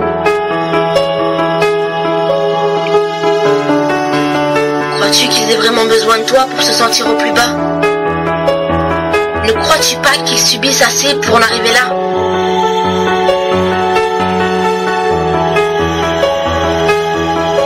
Quand tu parles, est-ce que tu penses aux conséquences? Ne sais-tu pas ce qu'est la tolérance? N'importe quelle personne doit être respectée. Et ça, peu importe sa sexualité.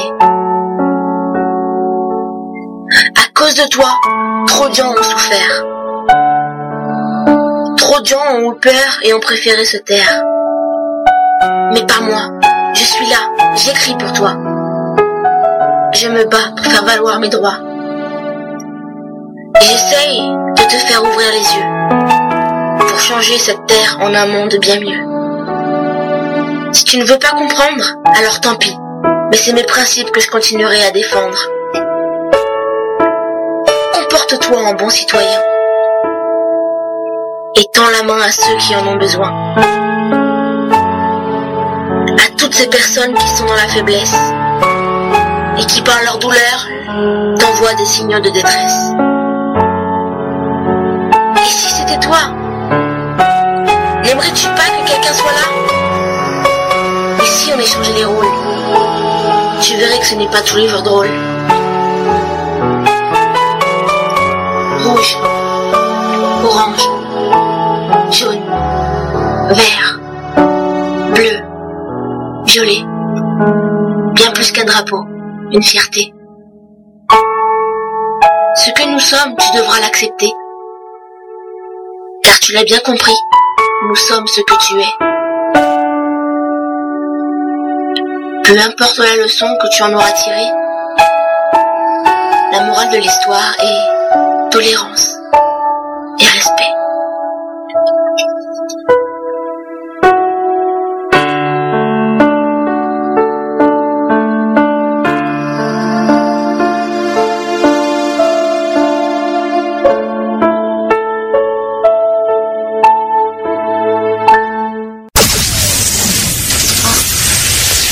Equality sur Gay Free Radio, une émission basée sur l'engagement et la solidarité. Allez, de retour 19h pile. Est-ce que vous, vous avez euh, quelque chose à. Ah mais de toute façon tout est clair, tout est dit. et- C'est fort, hein? Il y a rien à dire, de toute façon C'est en là. On est en plein dans le sujet euh, euh, elle parle carrément du sujet qu'on a abordé Déjà, aujourd'hui. déjà ce qui est un peu. Tous les sujets, le respect et la solidarité. Tout est dit là-dedans. Les mots-clés Tout sont est- dedans. Ah le mot oui. tolérance, le mot respect, Mm. tout est dit. Le- le- Ah, le- mais tout est- Tous les mots-clés sont dedans. Elle a dit d'une manière personnelle parce qu'elle elle fait ça. Voilà. suite à- voilà. Ouais. Tout ce qu'elle elle dégage en, euh, en- en elle, voilà, par- sous forme de slam, voilà, tout ces, euh, qu'elle a à dire, euh, un message aux homophobes, tout ça. Bon, euh, je, je vous dis pas ce qu'elle a par rapport à ces, euh, à ces ruptures, tout ça. Idée noire. Elle- elle- en Ben, fait, j'ai un message transmet- à passer après. Je suis désolé, je, je suis sous le coup d'émotion, c'est pour ça que je bégaye Mhm. autant parce que c'est assez, c'est tellement touchant ces, ces paroles. Je suis assez. euh, J'ai un message à lui passer. oui. D'ailleurs, si elle a d'autres textes à nous faire parvenir, euh, il n'y a Alors pas de ai. souci. Alors il y en a plein. euh, Il y en a si, une vingtaine. veut, si elle veut qu'on les publie, il n'y a pas de souci. Alors, il y en a une. Si elle, oui, il n'y a pas de souci. Si elle veut qu'on a en, pas de si souci. Si elle veut qu'on en mette d'autres, il n'y a aucun problème. Ça sera avec un grand Voilà. plaisir qu'on en diffuse d'autres dans les, dans les futures éco- émissions Equality. Je suis désolé, je bégaye beaucoup aujourd'hui. Il y a la chaleur qui est torride. Aussi. Euh, Ouais. Elle est torride, on n'a pas beaucoup d'air, euh, on, a, eu- on a eu pas mal de pression aujourd'hui, euh, tout ça, euh, avec euh, tous ces bugs. Excuse-moi Megan, j'espère que tu m'en veux pas de, de, de bugger autant, de bégayer autant. Donc, euh, quoi qu'il en soit, quoi qu'il en soit, Megan, ah oui, euh, on a fait une proposition à Megan, c'est Lionel qui lui a dit, on a souhaité euh, lui proposer, alors ça prend du temps parce qu'un slam ça se fait pas en un jour, hein, Non, bah oui. parce qu'il faut bien chercher les, il faut bien trouver les mots, bien trouver les Mhm. bonnes paroles, bien trouver les- le ton, parce qu'il faut, il y a aussi une manière de le dire aussi en slam, Mhm. parce que c'est bien de trouver les paroles, mais il y a une manière de le faire, une manière Et le de choix de dire, la musique manière- aussi, elle Voilà, est pas il y a le choix de la musique pas choix de la musique, Voilà. il est pas mal fait là derrière. Donc la création, la création prend du temps. Ben, Et on lui ouais, a ça fait peut être euh, une, semaine. proposition de faire sur le respect des différences. Ah. A accepté. Eh ben, Donc je te remercie Megan pour ça. Euh, je te euh, voilà. Nom de ben, toute. On l'association, l'association te remercie. euh, Et si tu veux nous appeler, si tu veux nous transmettre quelque chose, en, même en direct, même si tu veux faire un live, un, un slam en, en live dans, dans l'émission, fais-le avec un grand plaisir. Ça serait, ça serait d'ailleurs une bonne si idée qu'elle nous fasse un slam en live Voilà. comme ça, euh, en direct euh, par téléphone. Ça serait, Ça bien, ouais. Euh, super. Voilà. Je te fais des bi- bisous et merci en tout cas pour ce, pour ce texte et à la fois de nous l'avoir euh, euh, autorisé de- à publier. Découvrez, n'hésitez pas à découvrir tous ces textes sur YouTube. Vous, vous ne serez absolument pas déçus. Moi, finir, vous savez ce que c'est qu'un slam au fait? C'est quoi Oui, un c'est slam un exactement? texte, euh, au lieu que ça soit chanté, c'est parler. euh, Alors un slam c'est sous forme de poème. Ouais, c'est un poème. Sous forme d'expression. Voilà, il y a une manière de l'exprimer. c'est un poème. Oui, c'est au lieu que ça soit uniquement par, par écrit, ben c'est un poème qu'on le dit à voix haute euh, avec une Mhm. avec un ton. Alors je vais expliquer, c'est que le slam. Je vais vous dire ce que c'est qu'un slam quand même.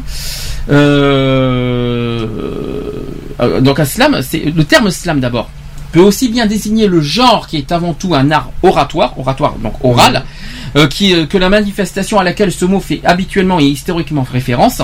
Le slam sert à s'exprimer de manière libre et sans contrainte. Ça, c'est déjà quelque chose qu'il faut bien le dire. Bah, de ce fait, corps malade. C'est ce qu'il ce- a fait. par exemple, merci d'ailleurs, c'est lui qui nous a fait découvrir le slam, faut pas l'oublier. Mhm. Donc le terme slam représente le plus souvent un ton, Tewen, euh, qui est un concours de déclamation de textes poétiques, un clash quoi.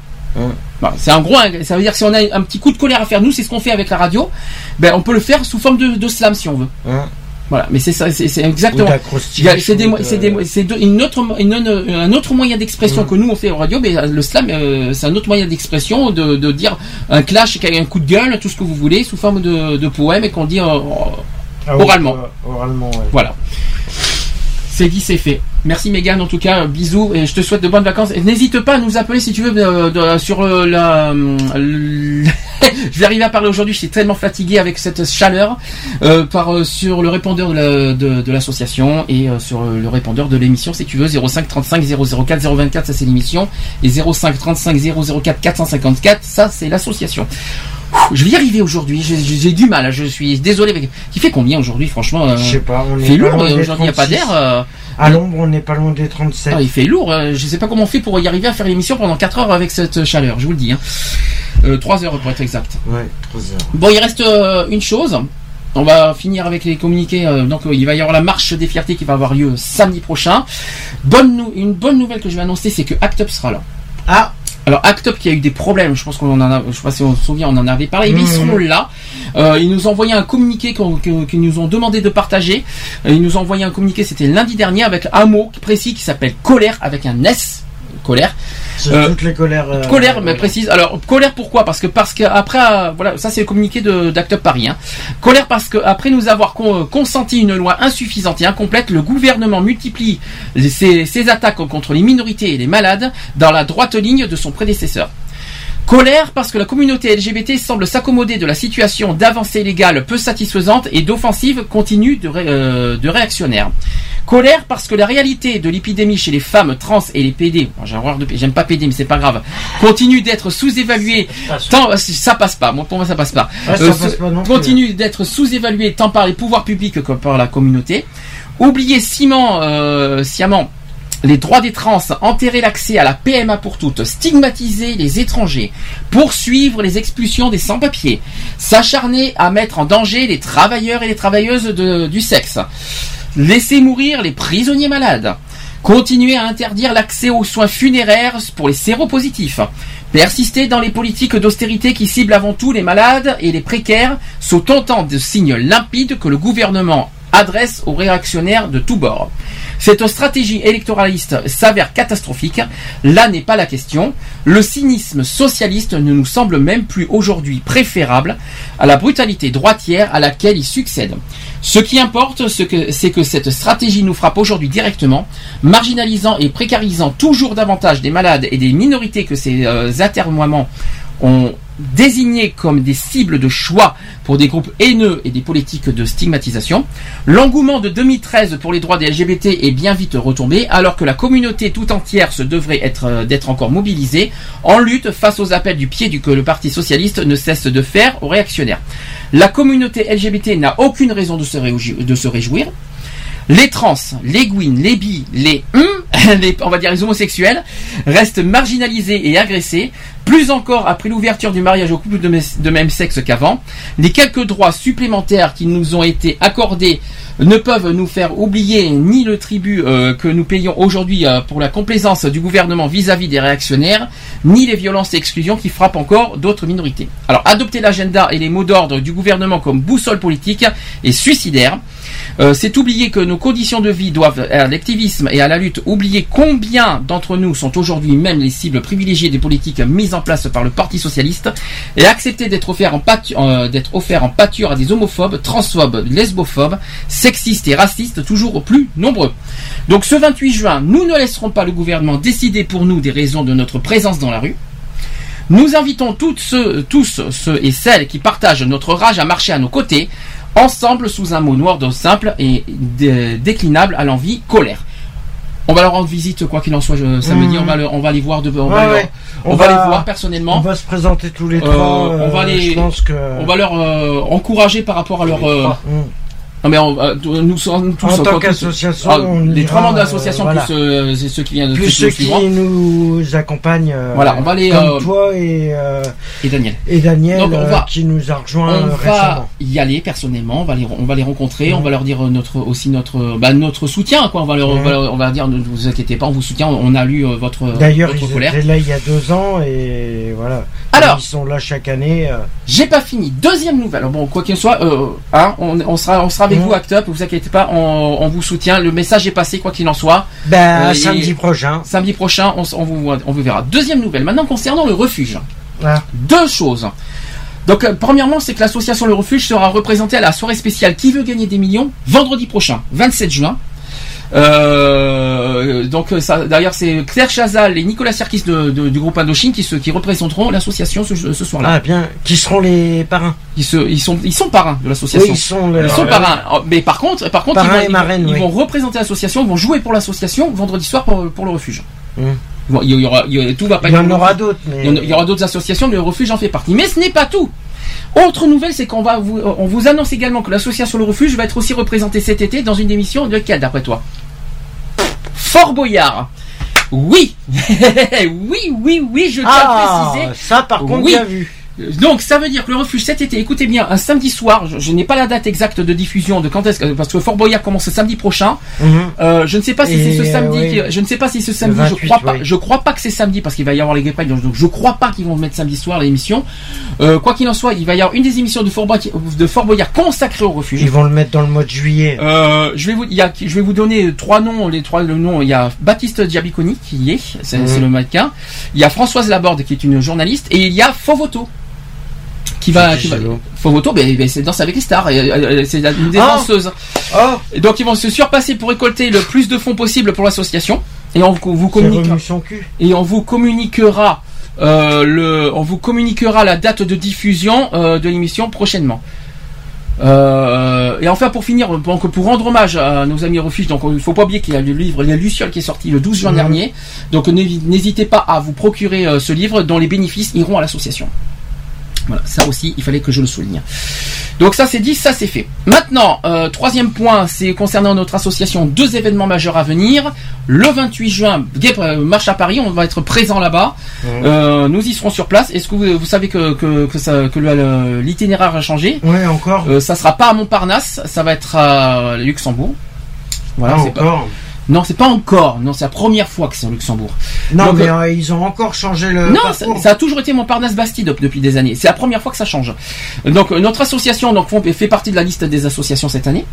Euh, cette semaine, nous faisons notre possible pour présenter d'ailleurs quelque chose de fort. On va essayer, on fait tout notre possible, donc euh, sous forme de pancarte, on va essayer de faire une banderole, on va, on va faire comme on peut, en gardant le, le thème de, de, de la marche. Alors, rappelons que le thème à Paris, c'est nos vies, nos corps, nos familles, plus de droits pour tous. C'est ça le thème exact de la marche. D'ailleurs, est-ce que ça vous dit que- euh, qu'est-ce que- qu'est-ce qui vous parle dans ce thème? Nos, nos vies, nos corps, nos familles, plus de droits pour tous. C'est l'égalité. Alors nos familles, hein, vous savez où c'est visé. Nos corps, c'est la PMA.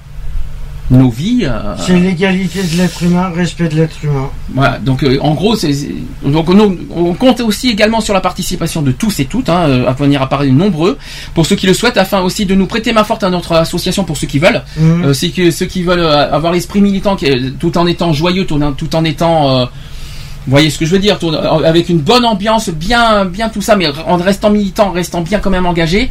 Si vous voulez, euh, si vous, voulez nous rejoindre, n'hésitez pas, vous, serez, les- vous êtes les bienvenus.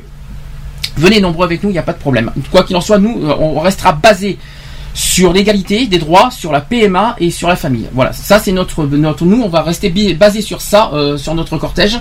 Donc euh, on, re- on restera mobilisé là-dedans. Si vous vous sentez concerné, rejoignez-nous. À ce jour, on ne connaît pas encore notre numéro d'ordre de, la marche. On le saura mardi. Mercredi. Non, mardi soir, on va le savoir dès, dès la réunion de mardi soir. Qu'on communiquera. mercredi, la réunion non, non, mardi soir la réunion. Ah bon. Là, et qu'on communiquera en public mercredi. Euh, L'ordre de la marche vous sera également communiqué directement sur le site de l'inter-LGBT.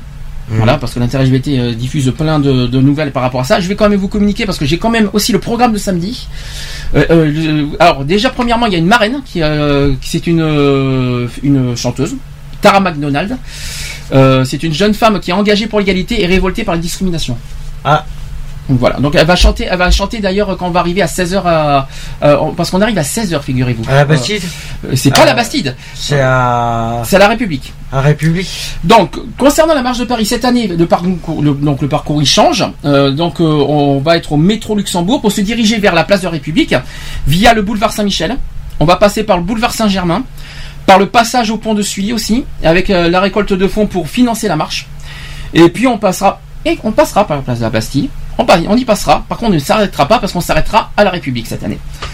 Donc, euh, grâce à l'action conjuguée de l'inter-LGBT, de Fête Éclair, de l'INPES aussi, de l'autre Paris, euh, d'ENIPS et du CRIPS aussi, euh, tout ça, tout ça, même ici d'info service aussi. Donc, il y aura deux points fixes de prévention Mhm. ce jour-là qui seront répartis euh, dans, dans le long du parcours, identifiables par Un des au bannières. début et un à la fin. Et il y en aura un euh, au boulevard Saint-Germain et il y en aura un au boulevard Bon-Marché. Voilà les deux points fixes de prévention. Dans, les, euh, dans, le, dans le milieu du parcours. Autre chose, c'est que le cortège sera aussi l'occasion de mener des actions de prévention, notamment aux abords des chars du CRIPS et de SIDA Info Service. Euh, le camion citerne d'eau de Paris, euh, situé en milieu du cortège, veillera à l'hydratation des participants. Donc ça, c'est Ah, très important. cool. Euh, Hubert aussi, euh, qui fournira des t-shirts des bénévoles et des bouchons d'oreilles pour prévenir les risques auditifs. Mhm. Ça, je trouve ça très intéressant par rapport, vous savez, avec, avec les bruits et tout ça. Il y en a qui ont du mal avec les oreilles, avec tous les boum boum, tout ça. Donc il y aura ça. Je trouve ça très très intéressant cette année. hein. Ouais, cette année, ils, Euh, ont, ils ont forcé sécurité. hein. Autre chose, c'est autre chose. Pas d'alcool. Ah bah. Zéro alcool Bah, pendant putain. la marche. Zéro pendant les De toute cortèges. façon, le problème, tu sais très bien que euh, on dit ça, mais il y en a toujours qui vont arriver soit avant complètement bourrés, ou qui vont arriver avant, que, avant le départ et qui vont saouler la gueule et au moment Ouais, mais du le but- départ, ça va foutre la merde. Le but c'est de pas mettre en danger la santé d'autrui, euh, les ni des bénévoles. Et Ah, mais de toute façon, là, ils feront la sécurité. il faut éviter le coma que- éthylique. Vous avez vu la chaleur qu'il va faire en plus. Mhm. Il faut éviter tout ce problème-là. Donc pas d'alcool, quoi qu'il que ce soit dans notre dans notre cortège et même euh, le plus possible, euh, le plus possible dans, dans la marche quoi. Mhm. Euh, prévention et santé, euh, santé sexuelle aussi. L'INPES distribuera le magazine Prends-moi et organisera des animations. Ah, Euh, il y aura des photocolles, des tatouages éphémères sur les points prévention et à la République aussi, donc à l'arrivée il y en aura. Euh, le CRIPS et le kiosque ici d'info service mèneront aussi des actions de sensibilisation sur les points prévention et autour de leurs chars. Euh, Enips se chargera d'effectuer également ce travail de prévention sous la forme d'une animation et d'un photocolle euh, dans le backstage du podium, euh, place de la République, à destination de nombreux bénévoles et des invités de l'inter-LGBT. Euh, donc il y aura prévention hydratation. Donc vous savez qu'il fa- il va faire chaud, donc il y a beaucoup d'eau. hein. Va- là ce que je conseille à tous, c'est pro- surtout prenez de l'eau sur vous, de l'eau fraîche si possible, parce que l'eau ça va ça va très vite chauffer malheureusement. Prenez quoi qu'il en soit sur vous des, des sacs à dos avec de l'eau, c'est très important, de l'eau, pas d'alcool, de l'eau. Euh, la marche se terminera en beauté avec un grand podium place de la République où se tiendra dès 16h à 16h un concert géant organisé par l'inter-LGBT. Euh, grâce au soutien de la région Île-de-France et par ailleurs seule collectivité territoriale à s'engager dans un char sur la marche. Et à l'implication de notre principal partenaire podium, il s'appelle We Are Family. Euh, ce concert est l'occasion de faire de la prévention et de la, sensibilis- de la sensibilisation aux luttes contre les discriminations par des prises de parole associatives, mais aussi par, la venue d'artistes connus et engagés en faveur de l'égalité des droits. Donc les, paroles, les prises de parole, ça sera à l'arrivée et non au départ cette fois. ouais. C'est parce que le problème, c'est qu'il y a deux ans, on a perdu du, Du temps à cause de ça. à cause de ça. Je pense que ça, le, le- le message a été compris là-dessus. Voilà. Euh, donc un nouveau partenaire We Are Family, c'est une association qui a été créée en 2012, euh, Ah. regroupant des commerçants LGBT parisiens. Euh, ils sont 31 membres de différents secteurs d'activité. C'est bien. Euh, We Are Family souhaite unir les commerçants désireux de porter ensemble des projets festifs avec une seule idée en tête, l'union fait la fête. C'est joli. L'union fait la fête, c'est pas mal. Mhm. Tara McDonald, donc euh, la marraine de, de- de cette marche, viendra interpréter plusieurs tubes de son nouveau single euh. La marche des fiertés de Paris est la plus grande manifestation politique récurrente en France. C'est pour ça qu'on y va. Mhm. Nous, on fait Paris pour, pour cette raison-là. Est-ce que vous savez que depuis 2001, plus d'un demi, il y a plus d'un demi-million de personnes qui défilent. Alors, j'aime pas trop le défiler, mais c'est pas grave. Qui défilent chaque année euh, dans la rue lors de la marche des fiertés lesbiennes donc euh, de Paris. Un demi-million, hein, 500 000 personnes, quand même. hein. Ah, quand même. La marche réunit associations et, et établissements commerciaux ainsi que, ainsi que des partis politiques et des syndicats et des organisations de défense des droits humains. Alors je sais que le Parti Socialiste va être beaucoup hué. Ça, ils vont être Ah bah, ils vont ils vont être, être beaucoup- mal vus, là, je ils, vont être- crois. ils seront présents, mais ils vont être beaucoup, beaucoup, beaucoup mis à l'écart. Euh, les LGBT vont tourner le dos. Ils vont, les LGBT vont quoi qu'il en soit tourner le dos. Il faut pas s'étonner de toute manière. Ah bah, faut pas s'étonner. hein. Euh, Vu ce qu'ils sont en train de faire, euh, faut pas s'étonner que les LGBT, les LGBT se, se retournent contre eux. Hein. Et on rappelle, petit vite fait, un petit rappel vite fait de l'inter-LGBT qui réunit une soix- qui réunit une soixantaine d'associations et d'organisations qui déterminent chaque année le thème de, et le mot d'ordre. Voilà, c'est ce qu'il faut se dire. C'est au sein d'un conseil d'administration, Mmh. 60 associations qui, se réunissent pour ça. Moi, je trouve ça euh, pas mal. Voilà, ça c'est le premier, le premier événement important. Deuxième événement dans deux semaines cette fois. Dans 15 jours, 5 juillet, on va faire un mariage. Premier mariage gay de, de l'association. Ouais. C'est notre premier. hein. Euh, premier mariage gay, en fait, entre, entre membres de notre association Equality. Ludo, dis-nous quelque chose. Raconte-nous. Raconte-nous une histoire. Qu'est-ce que tu veux nous dire? Euh, Bon, bah, moi, je, je- je vais te poser cette question le 6 juillet, mais bon, tu peux nous dire vite fait aujourd'hui. Euh, T'as fait quand même quoi, quoi 5 émissions cette saison quand même? T'en as fait. T'es à ton cinquième aujourd'hui? Cinquième, Oui, il a son cinquième aujourd'hui. Cinquième, parce Alors- que normalement ça aurait dû faire 6, Oui. mais samedi dernier. C'était pas possible. Voilà, On pouvait il y a faire pas autrement. eu, euh, personnel. Qu'est-ce que t'en raison. penses? Bon, je sais que c'est pas difficile. Bon, ce qui est difficile, c'est la chaleur, mais euh, mais sinon, à part ça, tu en tu y prends goût, ça te fait, t'aimes bien, euh, Euh, oui, oui, j'adore. t'aimes bien, ça te ça te fait plaisir de, de, de dire ce que tu en penses d'une manière radiophonique, tout ça? Oui, oui, oui, j'adore, je suis motivé. T'es motivé? 100%. Si jamais on te dit de revenir en septembre, tu reviendrais? Ah oui, moi je reviendrai avec grand plaisir. D'accord. Quant à toi, je te remercie d'être revenu. Hein. T'es revenu depuis décembre. C'était pas prévu, c'était une surprise totale. Oui, je suis officiellement revenu depuis. Non mais c'était une surprise parce que Ouais. au début, au début, quand je pense que j'ai commencé la saison tout seul, Oui. j'étais, ah, j'étais, tout seul. euh, Pas, je me suis po- je me suis po- posé pas mal de questions aussi par Mm. rapport à l'assaut. C'est vrai que euh, voilà. Mais bon, ça n'a rien Mais, à voir avec euh, moi, ça n'a rien à voir avec la sauce. C'est toi personnellement qui. C'est moi personnellement qui. Tu le voilà. regrettes d'être revenu? Euh, personnellement, Oui. par rapport à l'assaut, non. Et par rapport à la radio? Par rapport à la radio, non plus.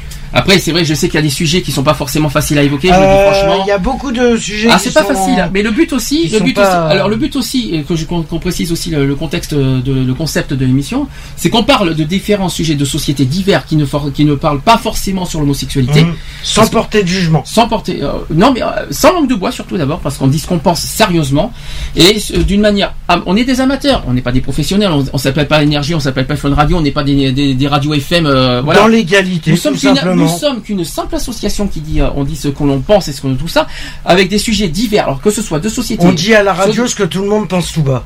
On peut dire ça comme ça. Après, sans vulgarité, ça serait, ça serait. Oui, ça sans serait- vulgarité. Ça serait sympa, mais par voilà. contre. hein. Oui, bon, Euh, il y a des fois, après, c'est vrai Bon, qu'au y a bout d'un moment, on là, se lâche un tout petit chouïa, mais faut pas nous. il y a des fois la sauce. euh, La sauce euh, Ah, je t'en prie, la sauce. hein. Il y a des fois, la- c'est tellement, les sujets sont tellement Difficile. difficiles que t'es, Là, j'étais. Alors, je vous avoue. t'es tellement à bout que voilà. Je vous avoue que pour cette troisième saison, je savais que je- je- j'en parlerai quand on fera le bilan radiophonique le 6 juillet. J'avoue que cette saison, j'ai mis un peu le paquet au niveau du sujet. Je Voilà. dis pas le contraire. Aussi, Parce que c'était prévu. je voulais, je voulais faire, c'est pas pour créer un buzz, hein. Je, voulais pas faire créer un buzz, je voulais surtout marquer, le, voilà, marquer l'esprit en disant voilà, euh, que nous on est vraiment une association sérieuse, qu'on parle des sujets vraiment sérieux et qu'on peut vraiment tout évoquer. On est capable de- d'évoquer des sujets, même si ce sont des sujets qui sont pas faciles à aborder, qui sont peut-être pas, des fois qui sortent un petit peu de notre association aussi. Euh, par exemple, les violences sur les enfants, tout ça, tout ça. Ouais, vous savez, on a été loin, il y a des viols tout ça. On, est- on est sorti, on a été même au-delà de notre, de nos, de nos Mhm. combats. Mais ce sont des sujets tellement importants à évoquer qui, qui méritent d'être évoqués. Pas facile, pas évident. Il y en a plein qui ont du mal à en parler. Euh, mais il fallait, il, faut le- il fallait le faire parce qu'on en avait besoin de le faire parce qu'il y avait tellement, il y a tellement d'injustices et tellement de choses qui se passent en- de nos jours tellement graves qu'il faut, qu'il fallait le faire. Il y avait encore deux ans, on en, on en était pas là. On en, on, Non. on en avait, évoqué- on en avait évoqué des sujets importants. Oui. Mais, j'avoue que cette saison, j'avoue que cette saison a été un peu forte. Que, est-ce que c'est une question, mais on en discutera euh, en privé. Est-ce que si on revient, je dis bien si on revient en septembre, est-ce qu'il y aura une nouvelle euh, chronique Oui, alors je euh, cherche. Alors personnellement, j'en ai parlé. J'en ai parlé à la. J'ai fait une demande. Deux demandes que je peux fournir. Donc déjà la première, ça serait bien qu'on fasse communel, c'est-à-dire faire des, euh, des chroniqueurs par euh, sur Skype. Ce serait bien qu'on ait des chroniqueurs euh, en, en ligne qui peuvent nous fournir, euh, si vous voulez, euh, des, des sujets divers. Effectivement, j'ai fait un appel. J'ai fait un appel sur Facebook. J'ai demandé qu'on que ça serait bien que, je- que je, je suis partant pour une quatrième saison. Mais j'aimerais Mais- bien qu'on évolue un petit peu l'émission, euh, qu'on reste pas basé uniquement sur les mêmes choses. On- Il y aura toujours le débat. Ouais. mais au niveau des chroniques, euh, qu'on Ça évolue un petit peu, Mm. euh, euh, c'est-à-dire peut-être réduire un petit peu la politique et mettre un petit peu autre d'autres choses. euh, bon, genre, genre, pas, Ou- pas de people si c'est possible. Essayer de réduire un peu les débats du jour aussi. Alors ça c'est plus que ça difficile. prenne pas un- que ça prenne pas deux heures et demie comme on fait à chaque fois. Là aujourd'hui on n'a pas fait deux heures et demie. On non, a, euh, non, mais voilà, tu lances le sujet. C'est vrai que tu es obligé de d'avoir réagir. réa- de réagir par rapport à ce que l'autre personne dit, euh, dit par rapport au sujet. C'est sûr. Le problème, c'est que, c'est que ça ce qui nous- tarde. ce qui nous rallonge, c'est les téléphones aussi. Parce Ouais. qu'il y a des, des- des personnes des téléphones, puis je vais pas leur couper 5 minutes alors qu'il y a des choses importantes à dire. Quand il y a- Oui. ça dure des fois fois, 30 minutes. On s'attarde, euh, oui, c'est Voilà. vrai. il y a des On s'attarde. Mais bon, après, voilà, mais- Oui, mais il faut, pourquoi Mais on bon. s'attarde sur certains sujets? Parce qu'il y a des sujets qui méritent. Ouais, Aussi. Qui méritent autant de, temps. dont euh, Mais- tout, tout, euh, tout sujet est important. Mais il faut essayer de. Alors, on a fait quand même 30 émissions cette saison. Hein. Ouais. 30 émissions. Hein, et, euh, et il va y avoir- ça, quand Quand même, quand. Il y en a eu 30, je les ai comptés. Il y en a, il y en a 30. C'est la 30e émission de la saison aujourd'hui. Euh, et donc, euh, c'est quand même pas mal. Je trouve qu'on a fait une bonne saison. Je trouve qu'on a fait un, un bon, bon, euh, des bons sujets. On a fait tout ce qu'on a pu. On a mis tout notre cœur à l'ouvrage. On a mis tout ce qu'on a. On a dit tout ce qu'on en pensait. Voilà. Euh. Euh, Excusez-nous si vous entendez des boum boum à l'extérieur, c'est que C'est la fête de la musique. musique, forcément. voilà. Donc, forcément. Alors, Donc, euh, si jamais- de- Si jamais vous avez des idées à nous communiquer, vous avez le répondeur de la de pas de l'association de l'émission. Si vous avez des, des- pas des sujets mais des, des idées à nous fournir pour, nos- pour notre quatrième saison, si vous avez des, des chroniques ou que vous souhaitez rejoindre l'équipe, euh, tout reste. alors, on ne demande pas des professionnels. Restez vous-même s'il Ah vous oui, plaît. Restez vous-même. On n'a pas besoin d'être professionnel pour faire une radio pour dire ce qu'on pense. Restez ce que vous on êtes. est quand même une équipe de choc. On est une équipe de choc, mais amateur. Nous sommes ce qu'on nous sommes. On n'a pas besoin d'être On est nous-mêmes. On est- on n'a pas besoin d'être des professionnels, on n'a pas besoin d'être des journalistes, on n'a pas besoin d'être de, de connaître toute la vie et tout machin pour, de- pour dire des choses à radio. Restez vous-même. Si vous souhaitez nous rejoindre, dites-le nous. Et après, Postez votre candidature soit sur no- notre Facebook de la radio ou de l'émission, soit par téléphone 05 35 004 024 sur notre répondeur. N'hésitez pas. Deuxième chose, si vous avez des, des- des- des chroniques à nous suggérer, allez-y. On est par- on est preneur. Il n'y a pas de problème. Et, euh, Et je pense qu'à mon avis, c'est peut-être une bonne idée. Et je pense qu'à mon avis, euh, au niveau de, au sein de l'association, euh, je pense que pour les directs de la radio, on fera sûrement, et ça c'est à en discuter, peut-être des duplex euh. Alors, moi, ce que avec- j'aime- selon les événements qu'il y a, ce que moi Voilà. j'aimerais le plus, franchement, le- qu'on le- soit le but mobilisé sur le terrain. Moi, il y a un autre but. Il y a un autre but que je chercherais vraiment, c'est qu'on ait vraiment un peu plus de de d'interviews d'associations. Ouais. Et peut-être voir, peut-être euh, euh, avoir des associations avec nous, peut-être pourquoi pas, des, Aussi. des- des gens qui représentent des associations. J'aimerais bien. J'aimerais bien, Ça que- serait bien, ouais. parce qu'on on parle beaucoup, beaucoup. Nous, on, a beaucoup débité en trois ans, je trouve. Euh, j'aimerais bien que en maintenant. trois ans, on en a donné a- pas mal. Là, je j'ai pas envie d'être l'année prochaine dans une, dans une version, dans une saison de routine. J'aimerais qu'on change Mhm. un petit peu. Mm, Euh, ça qu'on- bien. évolue, Avec- euh, et que- on va voir, on va voir, on va mettre tout ça en place. On, verra On, est- si- on a quand même deux mois pour y deux réfléchir. mois, ouais. Et sachant qu'il y aura normalement une nouvelle émission à partir de septembre aussi. Ah. Parce que Lionel se prépare quelque chose, on en parlera le 6 juillet. Ok. Donc voilà, c'est dit, on a tout dit. Euh, les podcasts sont toujours là. www.equality-podcast avec un s.fr, www.digipod.fr slash equality. Vous avez les trois saisons, hein, euh, de, la première jusqu'à aujourd'hui. hein. jusqu'à aujourd'hui, euh, il y a quand même les 89 émissions aujourd'hui, 89e. hein. On va faire la 90e. euh, on va- ça veut dire, imaginez, ce qui veut dire que si on fait une quatrième saison, on va faire la centième. Et ça tomberait vers le Téléthon en plus. donc, euh, bah, donc, attends, ça veut dire que ça tomberait en plein en plein Téléthon. Attends, si je calcule bien, ça serait soit novembre, soit soit décembre le- la, la centième. Donc voilà, On- ça serait quand même énorme. Donc les podcasts en ligne, notre Facebook en ligne, notre association Equality, www.equalities.fr. Ceux qui veulent nous rencontrer directement, rendez-vous à Paris la semaine prochaine à 14h. Voilà. On sera là, nous serons présents, le- le- association Equality. Voilà, euh, vous, vous- nous serons là, nous serons présents. Si vous voulez nous rencontrer à Paris, On sera sur on nous serons là. On sera sur le programme. Vous aurez le président, le secrétaire et le secrétaire adjoint. De toute façon, on vous donnera des nouvelles. euh, on vous donnera des quand- membres euh, on de donnera, l'asso. on donnera quand même des nouvelles de la Gay Pride de. Paris le 6 juillet quand même. Enfin, on, on dira notre bilan, ce qu'on a ressenti euh, samedi prochain. On, on, en- on vous en parlera le 6 juillet. Donc comme vous constatez, il n'y aura pas d'émission la semaine prochaine. Il n'y aura pas d'émission la semaine prochaine. On vous donne rendez-vous donc dans 15 jours. On fera le bilan. On vous parlera de, du bilan de la Gay Pride de Paris, de ce qu'on a fait, de Mhm. ce qu'on a ressenti, de, du bilan associatif, tout ça. Ok, ça va. Ludo, tu veux dire quelque chose euh, pour finir? Abou, d'accord. Abou, euh, Abou alors. Abou. Au revoir. Bisous. Au revoir. Retrouvez nos vidéos et nos podcasts Sur www.equality-podcast.fr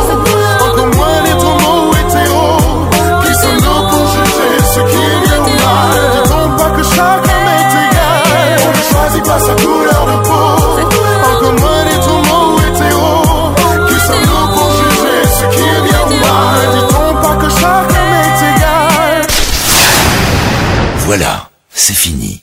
À très bientôt.